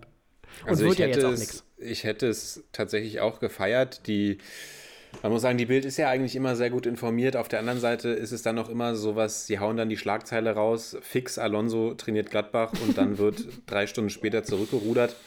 Mm. Ja, ich habe es gelesen, habe gedacht, wow, das ist, damit hätte ich jetzt echt nicht gerechnet. Das hätte ich auch echt krass gefunden, weil ich glaube, ich sag mal so, der Trend ist ja auf jeden Fall als ehemaliger Welt oder bei vielen ehemaligen, oder was heißt bei vielen, die müssen nicht mal Weltklasse-Spieler sein, bei vielen ehemaligen Spielern sich danach auf die Trainerbank zu setzen. Und mhm. das kann gut laufen, siehe beispielsweise Sinedin Sidan, auch wenn ich von dem, ich mache mir jetzt vielleicht viele Feinde, aber auch wenn ich von dem als Trainer nicht hundertprozentig überzeugt bin, ich bin ganz ehrlich, mm, das kann aber auch nicht so gut laufen, wie beispielsweise Andrea, Andrea Pirlo, genau, da, da funktioniert wieder das, äh, das gemeinsame Gehirn. Die Telepathie, ja bei dem es, glaube ich, einfach zu früh kam, diese, dieser Job vielleicht auch bei Juve. Er sollte ja eigentlich erst die zweite Mannschaft trainieren und ist dann durch den Rausschmiss von Sarri ganz schnell ins erste Glied gerückt. Und dann gibt es aber so Leute, da sage ich, Xabi Alonso war ein überragender Fußballer und aber nicht nur, weil er, oder überhaupt nicht, weil er so ein toller Athlet war, sondern weil er einfach ein absolutes Fußballbrain auch war. Ein überragender taktisch geschulter Spieler, technisch perfekt geschulter Spieler, das Spiel einfach lesen konnte, leiten konnte und war ja jetzt auch in der zweiten Mannschaft von Real Sociedad, hat da glaube ich einen Punkteschnitt von 1,47 pro Spiel gehabt, also hätte fast die, fast die Hertha-Norm, die Paldadei-Norm geknackt. Und ja. ich glaube, dass äh, Xabi Alonso tatsächlich jemand ist, der später mal oder der mal ein sehr guter Cheftrainer sein wird, weil er glaube ich, einfach vieles mitbringt, was du, was du als Trainer auch brauchst. Und nicht nur den großen Namen. Ja, nicht so wie Sinedin Sidan, der drei Champions Leagues hintereinander gewinnt, aber äh, nein, Spaß. Ich weiß schon, was du meinst. Er hat ja die Champions League dreimal geholt, aber in der Liga sah das nicht immer so rosig aus. Man hört auch, dass er Spieler manchmal nicht so gut behandelt. Allerdings, vielleicht, wenn jetzt CR7 zurückkommen, mein Lieber, dann weißt du, dann werden noch ein paar, äh, noch ein paar UCL-Trophäen ins, ins Regal gestellt bei den beiden. Das hat Wobei ich scheinbar da auch immer sehr schon gut wieder funktioniert. Dementi gelesen habe. Ja, ja, da bin ich auch mal gespannt. Nee, aber ich, äh, ich gebe dir da recht, kann ich mir bei Xabi Alonso auch sehr gut vorstellen. Nur, ich weiß nicht, ich glaube, der muss vielleicht erstmal ein, zwei Stationen in Spanien auch machen, Ja, wo er vielleicht auch ja. noch ein bisschen, äh, ähm, vielleicht noch einen anderen Draht zu den, zu den Spielern hat. Und Real Sociedad, die zweite Mannschaft, glaube ich, ist erstmal ein, ein guter Start, bevor er jetzt zu Gladbach kommt. Ganz anderes Umfeld. Ich weiß auch gar nicht, vielleicht, da wird man vielleicht Kontakt gehabt haben, aber. Wobei er nicht, ob ist der deutschen Sprache ja mächtig. Also Ja, das, und er, ich glaube, er war auch Deutschland-Fan, darf man nicht vergessen. Ähm, kann schon sein, dass wir ihn vielleicht mal in der Bundesliga sehen. die Barriere gibt es ja, glaube ich, nicht. Ich kann es mir auch gut vorstellen, dass wir ihn mal in der Bundesliga sehen. Seine Präferenz soll ja wohl der Cheftrainerposten bei Real Sociedad sein, was aber vermutlich schwer zu bewerkstelligen sein wird, weil Sociedad einfach eine sehr gute Saison in Spanien momentan spielt und es äh, ja dann recht ähm, grundlos wäre, da den Trainer zu ersetzen. Wir sind gespannt, was die Gladbacher Trainersuche noch alles zutage fördert. Und ja, für die Gladbacher auch ein ganz wichtiger Sieg, weil ich glaube, da hat es jetzt doch schon äh, ordentlich Das wäre der. Kra- das wär der, der, das wär ein Kracher gewesen. Also sorry, dann hätten sie Xabi Alonso wirklich sofort eingeflogen, glaube ich. Und, und damit halten sie sich ja wirklich im Rennen um Platz 7 und 6 äh, noch, noch, noch am Leben. Also die müssen eigentlich das schaffen, da äh, Ja. noch äh, zumindest Freiburg und Union einzuholen, zumindest damit das noch äh, nach was Ordentlichem aussieht. also Stuttgart dir auch. mal- Ja, ja, sorry, also die müssten eigentlich auch noch Leverkusen einholen, aber dazu kommen wir vielleicht gleich noch. Die haben ja jetzt noch die Reißleine gezogen, dazu gleich mehr. Genau, ich glaube, da brauchen wir sonst nicht drüber reden und kommen zum äh, zu Hoffenheim. Hoffenheim Mainz, jawohl. Genau. Genau, da äh, können wir jetzt alles ewig breit quatschen. Müssen wir aber auch nicht. Robert Glatzel, wir haben es euch ja prophezeit, äh, dass der Junge was kann, knüpft äh, Er eigentlich kann kicken. unmittelbar nach Abpfiff äh, Chris Richards äh, den Ball ab, haut das Ding dann in die Maschen und äh, ja, Chris Richards aber kein großer Vorwurf, wie gesagt, der ist jung und der gefällt mir wirklich gut in dieser Situation und äh, das ist äh, da, da klar blöd gelaufen, aber braucht man jetzt keinen riesen Vorwurf machen. Bebu mit dem Ausgleich, tolles, äh, toller Abschluss und äh, Dominik Koa noch vor der Halbzeit sträflich frei. Zweite Halbzeit passiert nicht mehr so viel und die Mainzer gewinnen das Spiel in meinen Augen auch sehr verdient und holen drei äh, wichtige, wichtige Punkte. Ja, also ich glaube, Hoffenheim ist einfach komplett durch auch mit der Saison. Ich glaube, da, ich glaube, da kommt auch einfach jetzt kommen auch einfach, glaube ich, keine Impulse mehr. Ich bin gespannt, ob äh, Ich dachte, die kommen jetzt noch mal raus. Ich dachte, die, die ziehen jetzt noch mal an, ehrlich gesagt. Aber jetzt gegen Ah ja, also Stuttgart der, und der, gegen... der Endspurt ist ja eigentlich immer die, die, das Hoffenheimer Terrain. Und man Ja. denkt, also man, ich denke mir auch, okay, jetzt spielen sie gegen Mainz. Jetzt, jetzt ein Sieg. Die anderen sind auch nicht stabil, die vor ihnen sind. Jetzt kommen sie noch mal ran. Man denkt auch, okay, spielerisch wirkt es nicht mehr ganz so elend wie noch vor ein paar Wochen. Und dann verlieren sie wieder gegen Mainz. Wobei man sagen muss, bei Mainz ist halt einfach der Spirit gerade echt alive. Ja, vor allem da siehst du wirklich, was, was passieren kann, wenn das funktioniert zwischen einem neuen Trainer und einer Mannschaft. Also es ist ein Unterschied wie Tag und Nacht und vor allem, also die haben definitiv Qualität auch im Kader. Wir haben vorhin schon über ihn gesprochen, außerhalb des Podcasts, äh, Musa Niakite, der sowieso eigentlich, äh, glaube ich, ein Spieler mit einem unfassbar großen Potenzial ist tatsächlich. Und da ist eine Menge äh, Talent in dem Kader, aber jetzt kommt da so ein Dominik Koa oder wie wir auch schon oft gesagt haben, Danny da Costa und plötzlich ist es eine ganz, eine ganz andere Truppe, die einen ganz anderen Zusammenhalt hat und ein, und ein äh, Glatzel, der, der natürlich da eingeladen wird, aber einfach man hat ja das Gefühl, die Qualität ist nicht so viel höher geworden, aber trotzdem schafft man es jetzt, die Punkte mitzunehmen und ackert sich da gerade unten raus. Ja, also ich glaube, genau das eine ist, dass es zwischen der Mannschaft, also was ein neuer Trainer bewirken kann, wenn es stimmt zwischen Mannschaft und Trainer, aber ich finde schon, es ist eine neue Qualität in der Mannschaft, eben durch Da Costa, Chor und Glatzel und du siehst eben auch, was, was dann diese Wintertransfers ausrichten können. Also zum Beispiel auch Robert Glatzel, auch wenn er oft als Joker kam, ich fand den immer extrem energetisierend, wenn der reinkam. Jetzt hat er Der ist auch ein schöner Bulle, der ist schön groß, der gefällt mir wirklich. Jetzt hat er genau nach, nach nicht mal einer Minute das Führungstor gemacht, hatte dann noch eine gute Chance, also ist ein absoluter Aktivposten. Auch Chor äh, geht nach vorne, da Costa räumt da, äh, räumt da auf seiner rechten Seite auf. mh, auch wenn er ja leider nach, der, nach 20 Minuten verletzt raus musste, das muss man auch sagen. Ja. Da frage ich mich, so ein Robert Glatzel hätte sich Schalke sicherlich auch leisten können, anstatt Klaas-Jan Hünteler. Naja, wie auch immer. Mm, Und was man aber noch sagen muss, finde ich, ich glaube, bei den Mainzern hatte ich so das Gefühl, die haben Svensson installiert und die haben aber auch wirklich so klar gesagt, der, ich weiß gar nicht, ich glaube, der hat einen Dreijahresvertrag unterschrieben oder sowas, ne? Die haben gesagt, das ist unser Mann und wenn wir es jetzt hier in der ersten Saisonhälfte verkackt haben, dann gehen wir halt in die zweite Liga und Svensson ist unser Mann Ja. wirklich volle Rückendeckung, volles Bekenntnis. Schmidt und Heidel installiert wieder. Also, und ich glaube, da war dann einfach diese Aufbruchsstimmung und Mainz ist ja noch, noch, längst, noch längst nicht durch. Aber die wirken Ja, jetzt, natürlich, ja. die wirken überhaupt nicht wie ein Trümmerhaufen, weil ich glaube, sie auch diese Einstellung hatten, okay, da will niemand absteigen, aber es wirkt auf mich so, als wäre das einfach geerdet und die sagen, okay, wenn wir absteigen, dann ist es jetzt so, dann steigen wir vielleicht mal ab, aber wir haben hier ein funktionierendes Fundament und es stimmt hier auf, wir, wir sind uns sicher bei dem Trainer, wir sind uns sicher bei der Führungsetage. Ja. Und ich will, ich will du, dazu ja. zu Schalke 04 gar nichts sagen. Nee, Also- genau. Ich, ich wollte jetzt nämlich doch machen. Weil man muss wirklich sagen, da sieht man, was bei Sch Schalke war, nicht mal wirklich tot. Mainz war zwischenzeitlich hinter den Schalkern. Und Mainz hat es wirklich geschafft, jetzt 24 Punkte auf dem Konto zu haben. Und Schalke steht immer noch bei 10 Punkten. Und du kannst mir nicht erzählen, dass in der Schalker Mannschaft nicht ein ähnliches Potenzial schlummert von den Spielern, die da spielen, äh, wie bei Mainz. Und da siehst du, dass bei dem Verein vieles falsch läuft bei den Schalkern.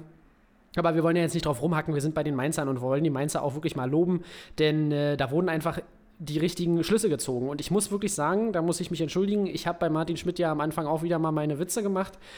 Äh, ich weiß nicht, habe mich nicht wirklich über ihn lustig gemacht, aber ich kann mich da irgendwie noch an was erinnern, was, worüber ich mich, worüber ich einen Scherz gemacht habe, wo er irgendwie gequatscht hat nach dem Motto, ja, wir beleben hier den Laden wieder und neuer Spirit und so. Und äh, ja, er hat recht behalten. Also, äh, Martin Schmidt wieder, ich bin ein kleiner Hater, äh, du hast alles richtig gemacht. Dementsprechend Glückwunsch an die Mainzer. Und die nächsten beiden Mainzer Spiele sind gegen Bielefeld und Köln. Ja, Und ich sag mal, wenn das sie- sind die Big Points. Wenn sie die Dinger sind, holen, dann. Und das sind die Big Points. Und ich sage, genau, wenn sie die beiden Dinger holen, dann würde ich fast sagen, ist auch mein Safe. Ey, du, vielleicht wird es doch noch was, äh, wenn Augsburg. Äh, gut, Augsburg hat auch, man darf nicht vergessen, Augsburg hat ja auch aus den letzten Spielen ein, Augsburg zwei spielt Siege gegen Schalke.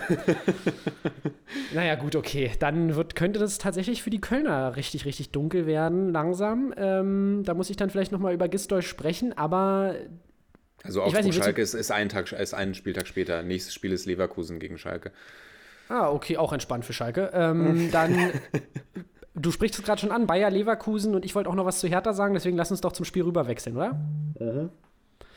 Und Leute, what the fuck, kann ich nur an dieser Stelle sagen. Hertha BSC gewinnt 3 zu 0 und ich muss wirklich sagen, sie haben sich mal belohnt für gute Ansätze, die sie in den letzten Wochen gezeigt haben, aber in diesem Spiel waren sie einfach geil. Es hat wirklich Spaß gemacht, sich das anzugucken. Hertha mit Tempo, mit Technik.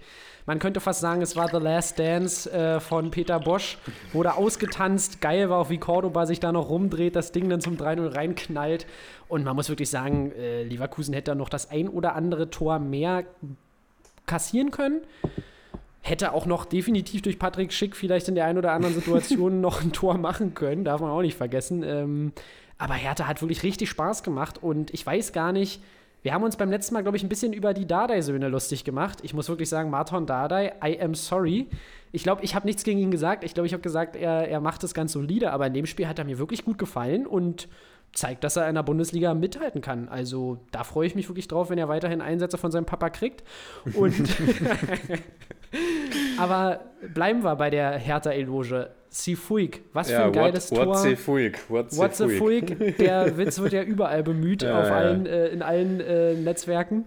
Deswegen Lukas Toussaint mit einem mit einem geilen Pass auf Luke Bacchio war es, oder? Der dann den Assist macht. Ja. Also, tut mir leid, da hat man gesehen, was in dieser Mannschaft schlummert.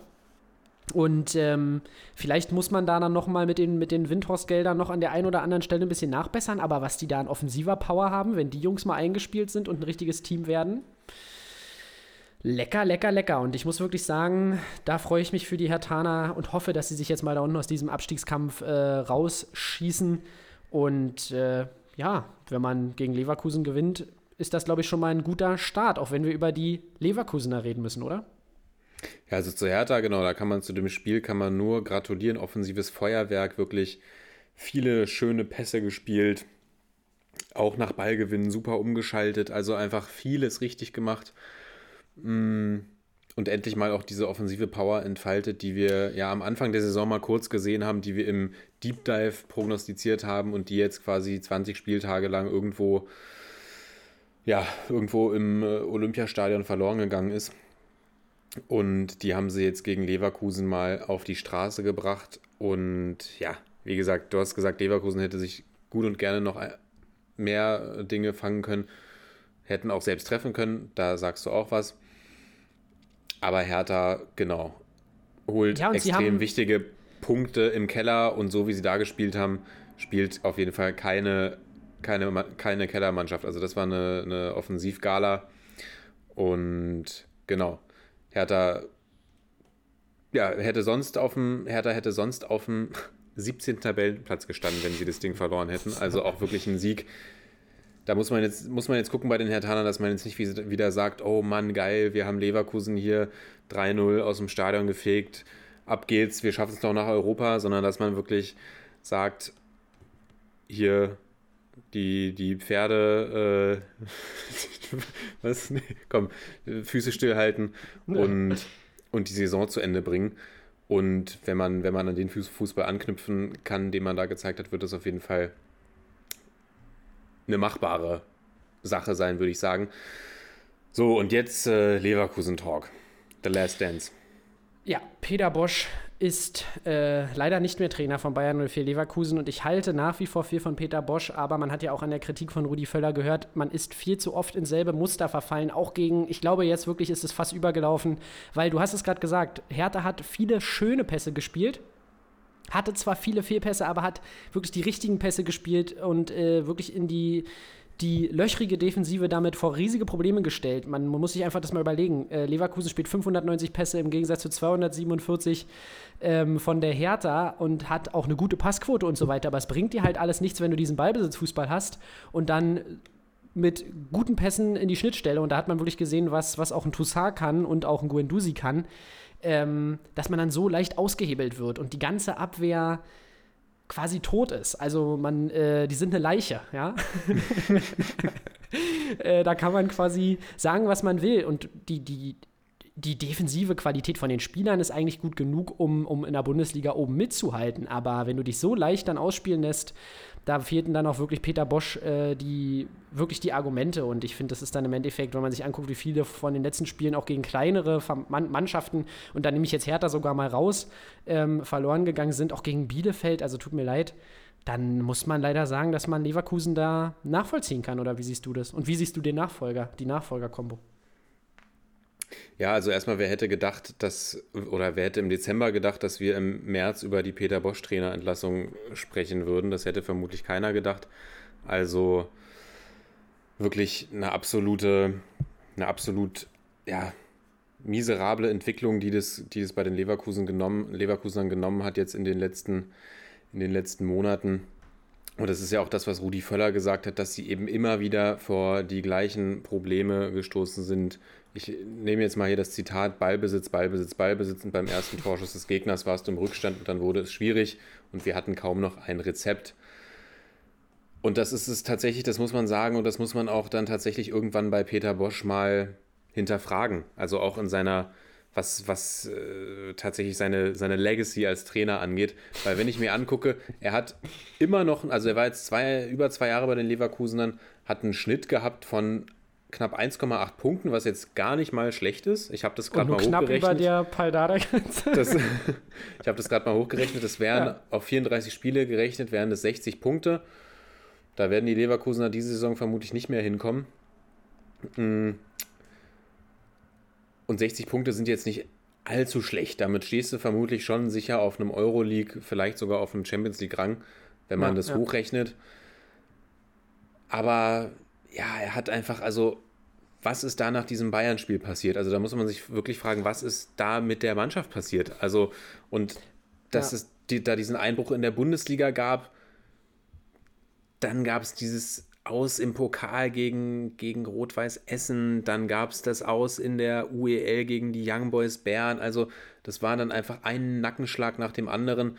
Dann hat man das Spiel gegen Gladbach ja noch gewonnen und hat gedacht, okay, vielleicht geht es jetzt doch wieder bergauf und verliert dann gegen Bielefeld. Ja. Also ich, ja, ich muss sagen, ich finde es jetzt, Argumente, ja. ich finde es, genau, es fehlen die Argumente. Und wenn du dann eben über, es lief ja jetzt schon wirklich seit zwei Monaten bestimmt nicht gut, wenn du dann über so eine lange Zeit auch keine Lösung findest, dann musst du dir das als Trainer tatsächlich auch ankreiden lassen, weil guck dir den Kader an.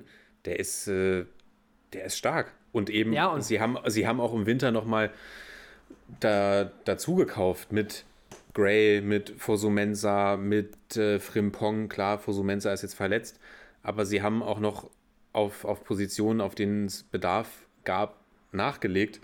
Und ja, schlingern jetzt so von einem schwachen Spiel zum nächsten und finde es tatsächlich, äh, es tut mir leid für Peter Bosch, aber finde es ja doch jetzt auch nachvollziehbar, dass äh, Bayer Leverkusen da die Reißleine gezogen hat. Und, und ja man erkennt auch ein Muster, muss man tatsächlich mal sagen. Man hat es bei Dortmund, das war jetzt genau. natürlich bei Leverkusen über einen längeren Zeitraum und beziehungsweise auch äh, jetzt in dieser Saison ein ähnliches Muster, wie es mal bei Dortmund war, auch wenn bei Dortmund der Zerfall, sagen wir es mal so, ein bisschen schneller ging damals, wo man, wo man wirklich auch furiose Offensivleistungen gezeigt hat. Dürfen wir ja auch nicht vergessen, wie du schon sagst, nach diesem Bayern-Spiel, aber Leverkusen komplett also von jetzt auf gleich so einen Switch habe ich tatsächlich, ähm, weiß ich gar nicht, wenn ich das das letzte Mal gesehen habe. Wir hatten ja so eine, wir hatten ja auch mal eine Schalker Mannschaft, die eigentlich ganz gut war und danach plötzlich nie wieder ein Spiel äh, gewonnen hat. Aber nichtsdestotrotz war das wirklich ein Bruch bei Peter Bosch, der jetzt schon zum zweiten Mal in seiner Bundesliga-Karriere vorkommt und ich glaube, da werden ja, einige Vereine in der Bundesliga tatsächlich überlegen, ob es da nicht andere Alternativen gibt, weil diese defensive Anfälligkeit tatsächlich sich so ein bisschen wie ein roter Faden durch seine Bundesliga-Laufbahn ja. zieht. Aber ich ja, freue mich einfach, dass. Auch, ja. und, und ich glaube auch diese, sorry, aber ich glaube auch diese taktische Starre so ein bisschen, dass da eben, ja, dass da eben nicht die, nicht die möglich, wenig oder wenig Möglichkeiten gibt zu reagieren, sondern es gibt diesen Plan A und darüber hinaus gibt es eben relativ wenig. Ja, und ähm, ich wollte jetzt nicht eigentlich noch einen Gag machen. Ich freue mich einfach, dass der Weg dann jetzt frei ist für einen Restart bei der Viola nächstes Jahr. Peter Bosch kommt nach Italien. wir wollen Offensivfußball spielen. Wir wollen, wir wollen die Defensive brauchen wir nicht so sehr. Es soll nach vorne gehen. Deswegen, äh, nee, ich bin wirklich eigentlich, ich mag Peter Bosch auch als, als so Persönlichkeit, fand ich ihn immer sehr sympathisch von dem, was man so in den Medien hört ähm, oder sieht von ihm. Und deshalb hoffe ich für ihn wirklich, dass er vielleicht sogar noch mal in der Bundesliga einen Job findet. Würde mich tatsächlich äh, freuen, ihn weiterhin in der Bundesliga zu behalten. Und, und äh, weil ich glaube nach wie vor, dass er definitiv ein guter Coach ist. Er muss bloß es schaffen, einfach eine Konstanz mal in, in ein Team reinzubringen und eine Saison wirklich auf einem guten offensiven äh, Niveau ähm, durchzuziehen. Weil, wie gesagt, wenn er, wenn er Früher hat er ja immer gesagt, er schießt lieber vier Tore als eins und gewinnt dann. Wenn seine Offensive wirklich jedes Spiel brennen würde, wie er es gerne hätte, dann, dann würde das ja reichen. Ja, ich denke, sein Platz im Karussell, der ist noch nicht, äh, der wird ihm noch nicht weggenommen werden im Trainerkarussell der Bundesliga. Dazu hat er ja auch über zwei Jahre jetzt, muss man mal sagen, auch, also ich sag mal so, fast jeder Trainer wird ja irgendwann mal entlassen. Ja. Klar gibt es auch welche, die zurücktreten, aber bei den meisten läuft es dann doch so, auch nach fünf Jahren meinetwegen, dass man sagt, okay, jetzt läuft es gerade mal doof und wir entlassen dich. Mm. Und wie, wie du sagst, er ist kein schlechter Trainer, aber um dann eben mal längerfristig was bei einem Verein zu bewirken, muss er, glaube ich, auch selbst vielleicht sich hinterfragen und sagen, okay, vielleicht sollte ich doch noch ein bisschen mehr Variabilität in mein System bringen. Ja, und jetzt kommen die Nachfolger oder die Interimscoaches Hannes Wolf und Peter Hermann. Hannes Wolf, jemand, von dem man ja auch irgendwie gedacht hat, dass es vielleicht, oder vor ein paar Jahren mal gedacht hat, dass es vielleicht der nächste Supertrainer ist hatte eine gute Zeit bei den Stuttgartern, hat dann natürlich so einen kleinen schwarzen Fleck in seiner Vita beim, äh, beim Hamburger SV. naja, das kann passieren, Dieses, das ist schon, das kann, das, kann durchaus passieren. Aber das ist eben auch, genau, mit dem HSV nicht aufzusteigen, ist auch den besten Trainern passiert. Dann 22 Spiele beim KRC Genk mit einem Schnitt von 1,27 Punkten. Naja, vielleicht auch nicht seine beste Zeit. Und dann Deutschland U18 und äh, Deutschland U18 will ihn ja auch zurück, deswegen nur interimsweise ich sag mal so viel interessanter als Hannes Wolf finde ich ja den Mann, der ihm an die Seite gestellt wird, nämlich Peter Hermann und der ist bei, bei, bei uns Bayern-Fans natürlich ein Begriff, nämlich der Co-Trainer von Jupp Heynckes, legendärer Co-Trainer von Jupp Heynckes. Auch nach Jupp Heynckes Karriereende hat er auch so das eine Kapitel, das ein oder andere Kapitel, ich sag nur FC Schalke in seiner Vita zu stehen, das nicht ganz so erfolgreich lief. Aber Peter Hermann, glaube ich, finde ich, find ich gut, dass er, dass er da, dass, dass er da ist. Ja, und da sind wir definitiv gespannt, wie es für die Leverkusener denn dann noch jetzt in den letzten äh, Spielen dieser Saison weitergeht. Denn ähm, ja, man muss tatsächlich sagen, wir neigen uns langsam dem Ende dieser Saison entgegen. Wir Ja. haben noch eine, eine ganze Anzahl an Spielen, äh, aber nichtsdestotrotz sind wir jetzt eigentlich in der heißen Phase. Deswegen vielleicht geht für die Leverkusener noch was mit einem neuen Impuls. Vielleicht richtiger Zeitpunkt, um nochmal etwas zu verändern. So, und ich würde sagen, wir gehen zu dem Club, bei dem nie über den Trainerauswurf diskutiert werden wird. Da kann es vermutlich auch den Abstieg in die Regionalliga äh, Süd geben. Und Genau, das ist einfach so, dass der der Trainer ist. Christian ist Streich einfach so. will immer noch auf der Trainerbank sitzen. Und das Spiel am Wochenende macht es auch mal wieder deutlich, warum er da sitzt. Freiburg schlägt Augsburg mit 2 zu 0. Und es war ein absoluter Kracher. Ich habe auch nur schon wieder so ein Meme gesehen. Äh, wie schaffen wir es, dass die Bundesliga im Gedächtnis bleibt vor der Länderspielpause? Ja, wir packen als letztes Spiel Freiburg gegen Augsburg rein. Da sind bestimmt international die Fernseher angesprungen, überall auf der Welt. Nein, äh, Freiburg gucke ich mir tatsächlich immer sehr gerne an. Augsburg ähm, hin und wieder stolper ich da auch mal drüber. Und äh, Also Nein, nein, ganz, ganz, kurz, ganz kurzer Einwurf noch. ja. Heiko Herrlich wurde damals bei Leverkusen entlassen für Peter Bosch. Wer ist noch im Amt? Wer ist noch im Amt, genau. Und äh, vielleicht gibt es ja eine Rückkehr äh, nächste Saison, wenn äh, Heiko Herrlich sich jetzt noch weiter empfiehlt bei Augsburg für größere Aufgaben. Äh, an diesem Wochenende vergangenen hat es leider nicht funktioniert. Das, äh, ja, in einem Spiel, das tatsächlich trotzdem ganz, ähm, ja, für Fußballromantiker nett anzugucken war. Es wurde nämlich ordentlich geschlitzt. Ähm, ich glaube, sieben gelbe Karten oder was habe ich hier gesehen. 19 Fouls insgesamt von den Freiburgern, siebenmal mit Gelb gestraft, aber so richtig Ordnung hat äh, der Schiri da nie reingekriegt. Und Bei den Freiburgern muss man einfach hervorheben, meine Kickbase-Legende Christian Günther reißt endlich das ab, was ich mir immer von ihm erwartet habe. Mit einem Assist, mit eingeleiteten Torchancen, also absolutes äh, tolles Spiel vom Capitano der Freiburger. Und im Endeffekt habe ich offensiv schon noch schlechtere Spiele von Augsburg gesehen, aber nichtsdestotrotz die ganz großen Chancen habe ich leider vermisst bei den ähm, Christian Günther übrigens auch Vertrag verlängert. Augsburger, naja, und das ist, das ist, äh, weil der schon weiß, wie lange Christian äh, Streich noch bleiben wird. Dementsprechend wollen beide natürlich ihre Legacy weiterführen bei Freiburg. Und ähm, ja, wenn man auch überlegt, wie die Freiburger gestartet sind, also das ist einfach eine tolle Truppe. Da wird so ein Lukas Kübler reingebracht, der dann leider verletzt raus muss, aber es ordentlich gemacht hat. Salai trifft auch mal wieder. Gus Till wird vorne reingestellt, der hat mir nicht so, so grandios gefallen. Aber nichtsdestotrotz ist es einfach ein funktionierendes Mannschaftsgefüge.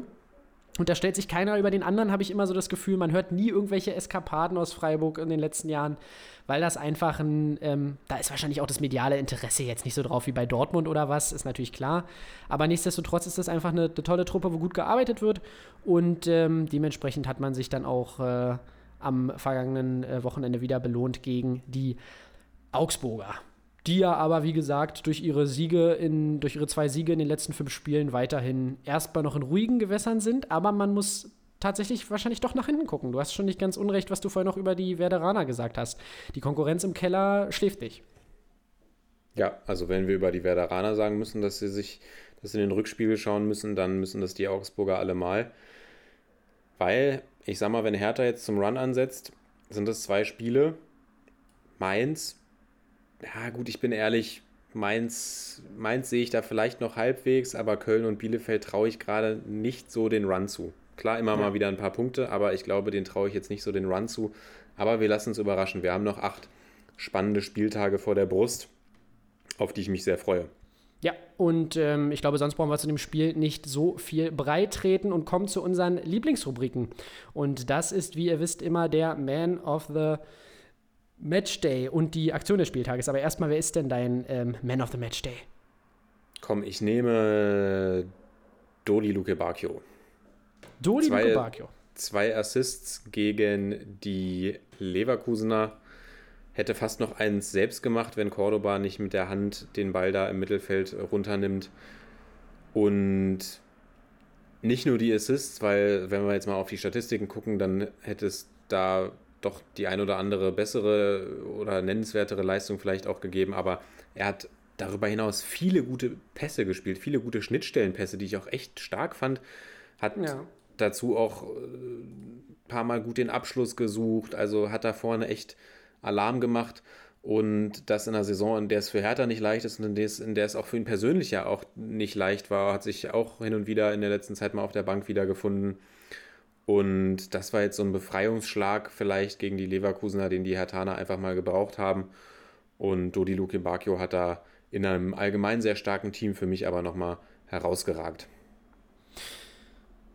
Ja, da gebe ich dir recht. Definitiv ähm, eine Möglichkeit für den Man of the Match Day. Ich muss tatsächlich sagen, ich tue mich diesen Spieltag sehr, sehr schwer, aber ich nehme jetzt auch aus Sympathiegründen tatsächlich Christian Günther, weil ich einfach wirklich fand, dass der in diesem Spiel einfach der auffälligste Freiburger war oder zumindest der Anker und also offensiv wie defensiv hat er mir wirklich sehr, sehr gut gefallen und ich in den letzten Wochen ihn auch oft stark gesehen habe, aber ja irgendwie nie so richtig das äh, Rampenlicht bekommt. Deswegen möchte ich ihn einfach mal, damit wir nicht wieder Lewandowski nehmen, äh, hier mit reinnehmen Ja, und Lewandowski ist aus der Kategorie, den dürfen wir nur alle fünf Spieltage nehmen oder so. ja, weil sonst müssten wir ihn nehmen. Es gibt auch noch definitiv eine Lobby für Erling Braut Haaland an diesem Spieltag, aber da hätte er dann vielleicht noch den Siegtreffer machen müssen.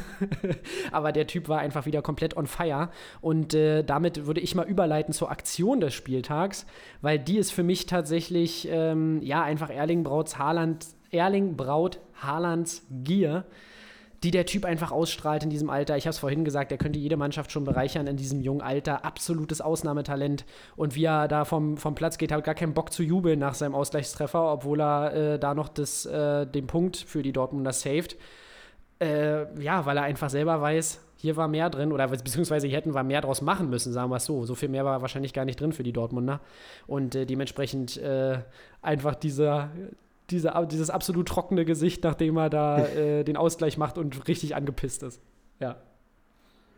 Ja, meine Aktion des Spieltages wird dir jetzt vielleicht ein bisschen im Herzen wehtun, aber ich nehme das äh, Rob Andrich-Eigentor einfach, ja, weil er eigentlich unbedrängt den Ball so schön äh, runternimmt, sich einmal umdreht, gar nicht nach hinten guckt und das Ding äh, präzise ins Eck zwirbelt. Du hast es gesagt, Lute hat sich extra neben das Tor gestellt, um den Passweg zu verkürzen. Ja, Rob Andrich denkt sich, "N- äh, nicht mit mir. ja. Und äh, ja, schiebt das Ding dann schön aus, äh, ja, was, was war es? Fast 25 bis 30 Meter, würde ich fast ja sagen. haut, haut den schön ein, vor allem auch schön satt, der Pass. Also, halb, halb linker Position äh, haut er das Ding rein, genau. Und ja, ist dann so ein bisschen das Anfang vom Ende in dem, im Unioner Spiel gegen die Frankfurter. Ja, und für Eigentore, für schöne Eigentore sind wir ja hier im Broadcast immer zu haben. Genau, da ich dachte mir schon, dass du die Aktion nimmst, äh, definitiv auch berechtigte Aktion des äh, Spieltags. Und ich würde sagen, damit haben wir einen Haken an dieser Folge. Vielleicht noch ein kurzer Fun-Fact, den ich gar nicht äh, großartig diskutieren möchte jetzt hier mit dir. Ich glaube, das, das heben wir uns dann auf für äh, später in der Saison noch. Aber für die, die es noch nicht mitbekommen haben, Florenz hat es tatsächlich geschafft, äh, dass äh, Cesare Pandrelli schon wieder zurückgetreten ist und jetzt sein Vorgänger, sein Nachfolger wird. Und zwar ist Beppe Jacchini der schönste Mann mit Basecap Italiens wieder zurück an der Seitenlinie bei Florenz. Und ähm, ja, wir haben letztens noch drüber gescherzt, dass sowas äh, eigentlich auch nur in Italien funktioniert, oder? Da gibt es ja tatsächlich öfter, dass Coaches die äh, Nachfolger von ihrem, nee, Vorgänger und Nachfolger von demselben Trainer sind. Ja, ich habe es dir heute Morgen schon geschrieben. Ich habe dir die Mütze in den Chat geschickt. Das ist ja das Markenzeichen von Yakini. Und ich habe dir heute Morgen die, ein lilanes Herz und die Mütze geschickt. Und ich habe dir ja auch schon in der Sprachnachricht gesagt, ich, als ich den, den, den Prandelli-Rücktritt dann gelesen hatte, was sehr schade ist, auch aus persönlichen Gründen, mh,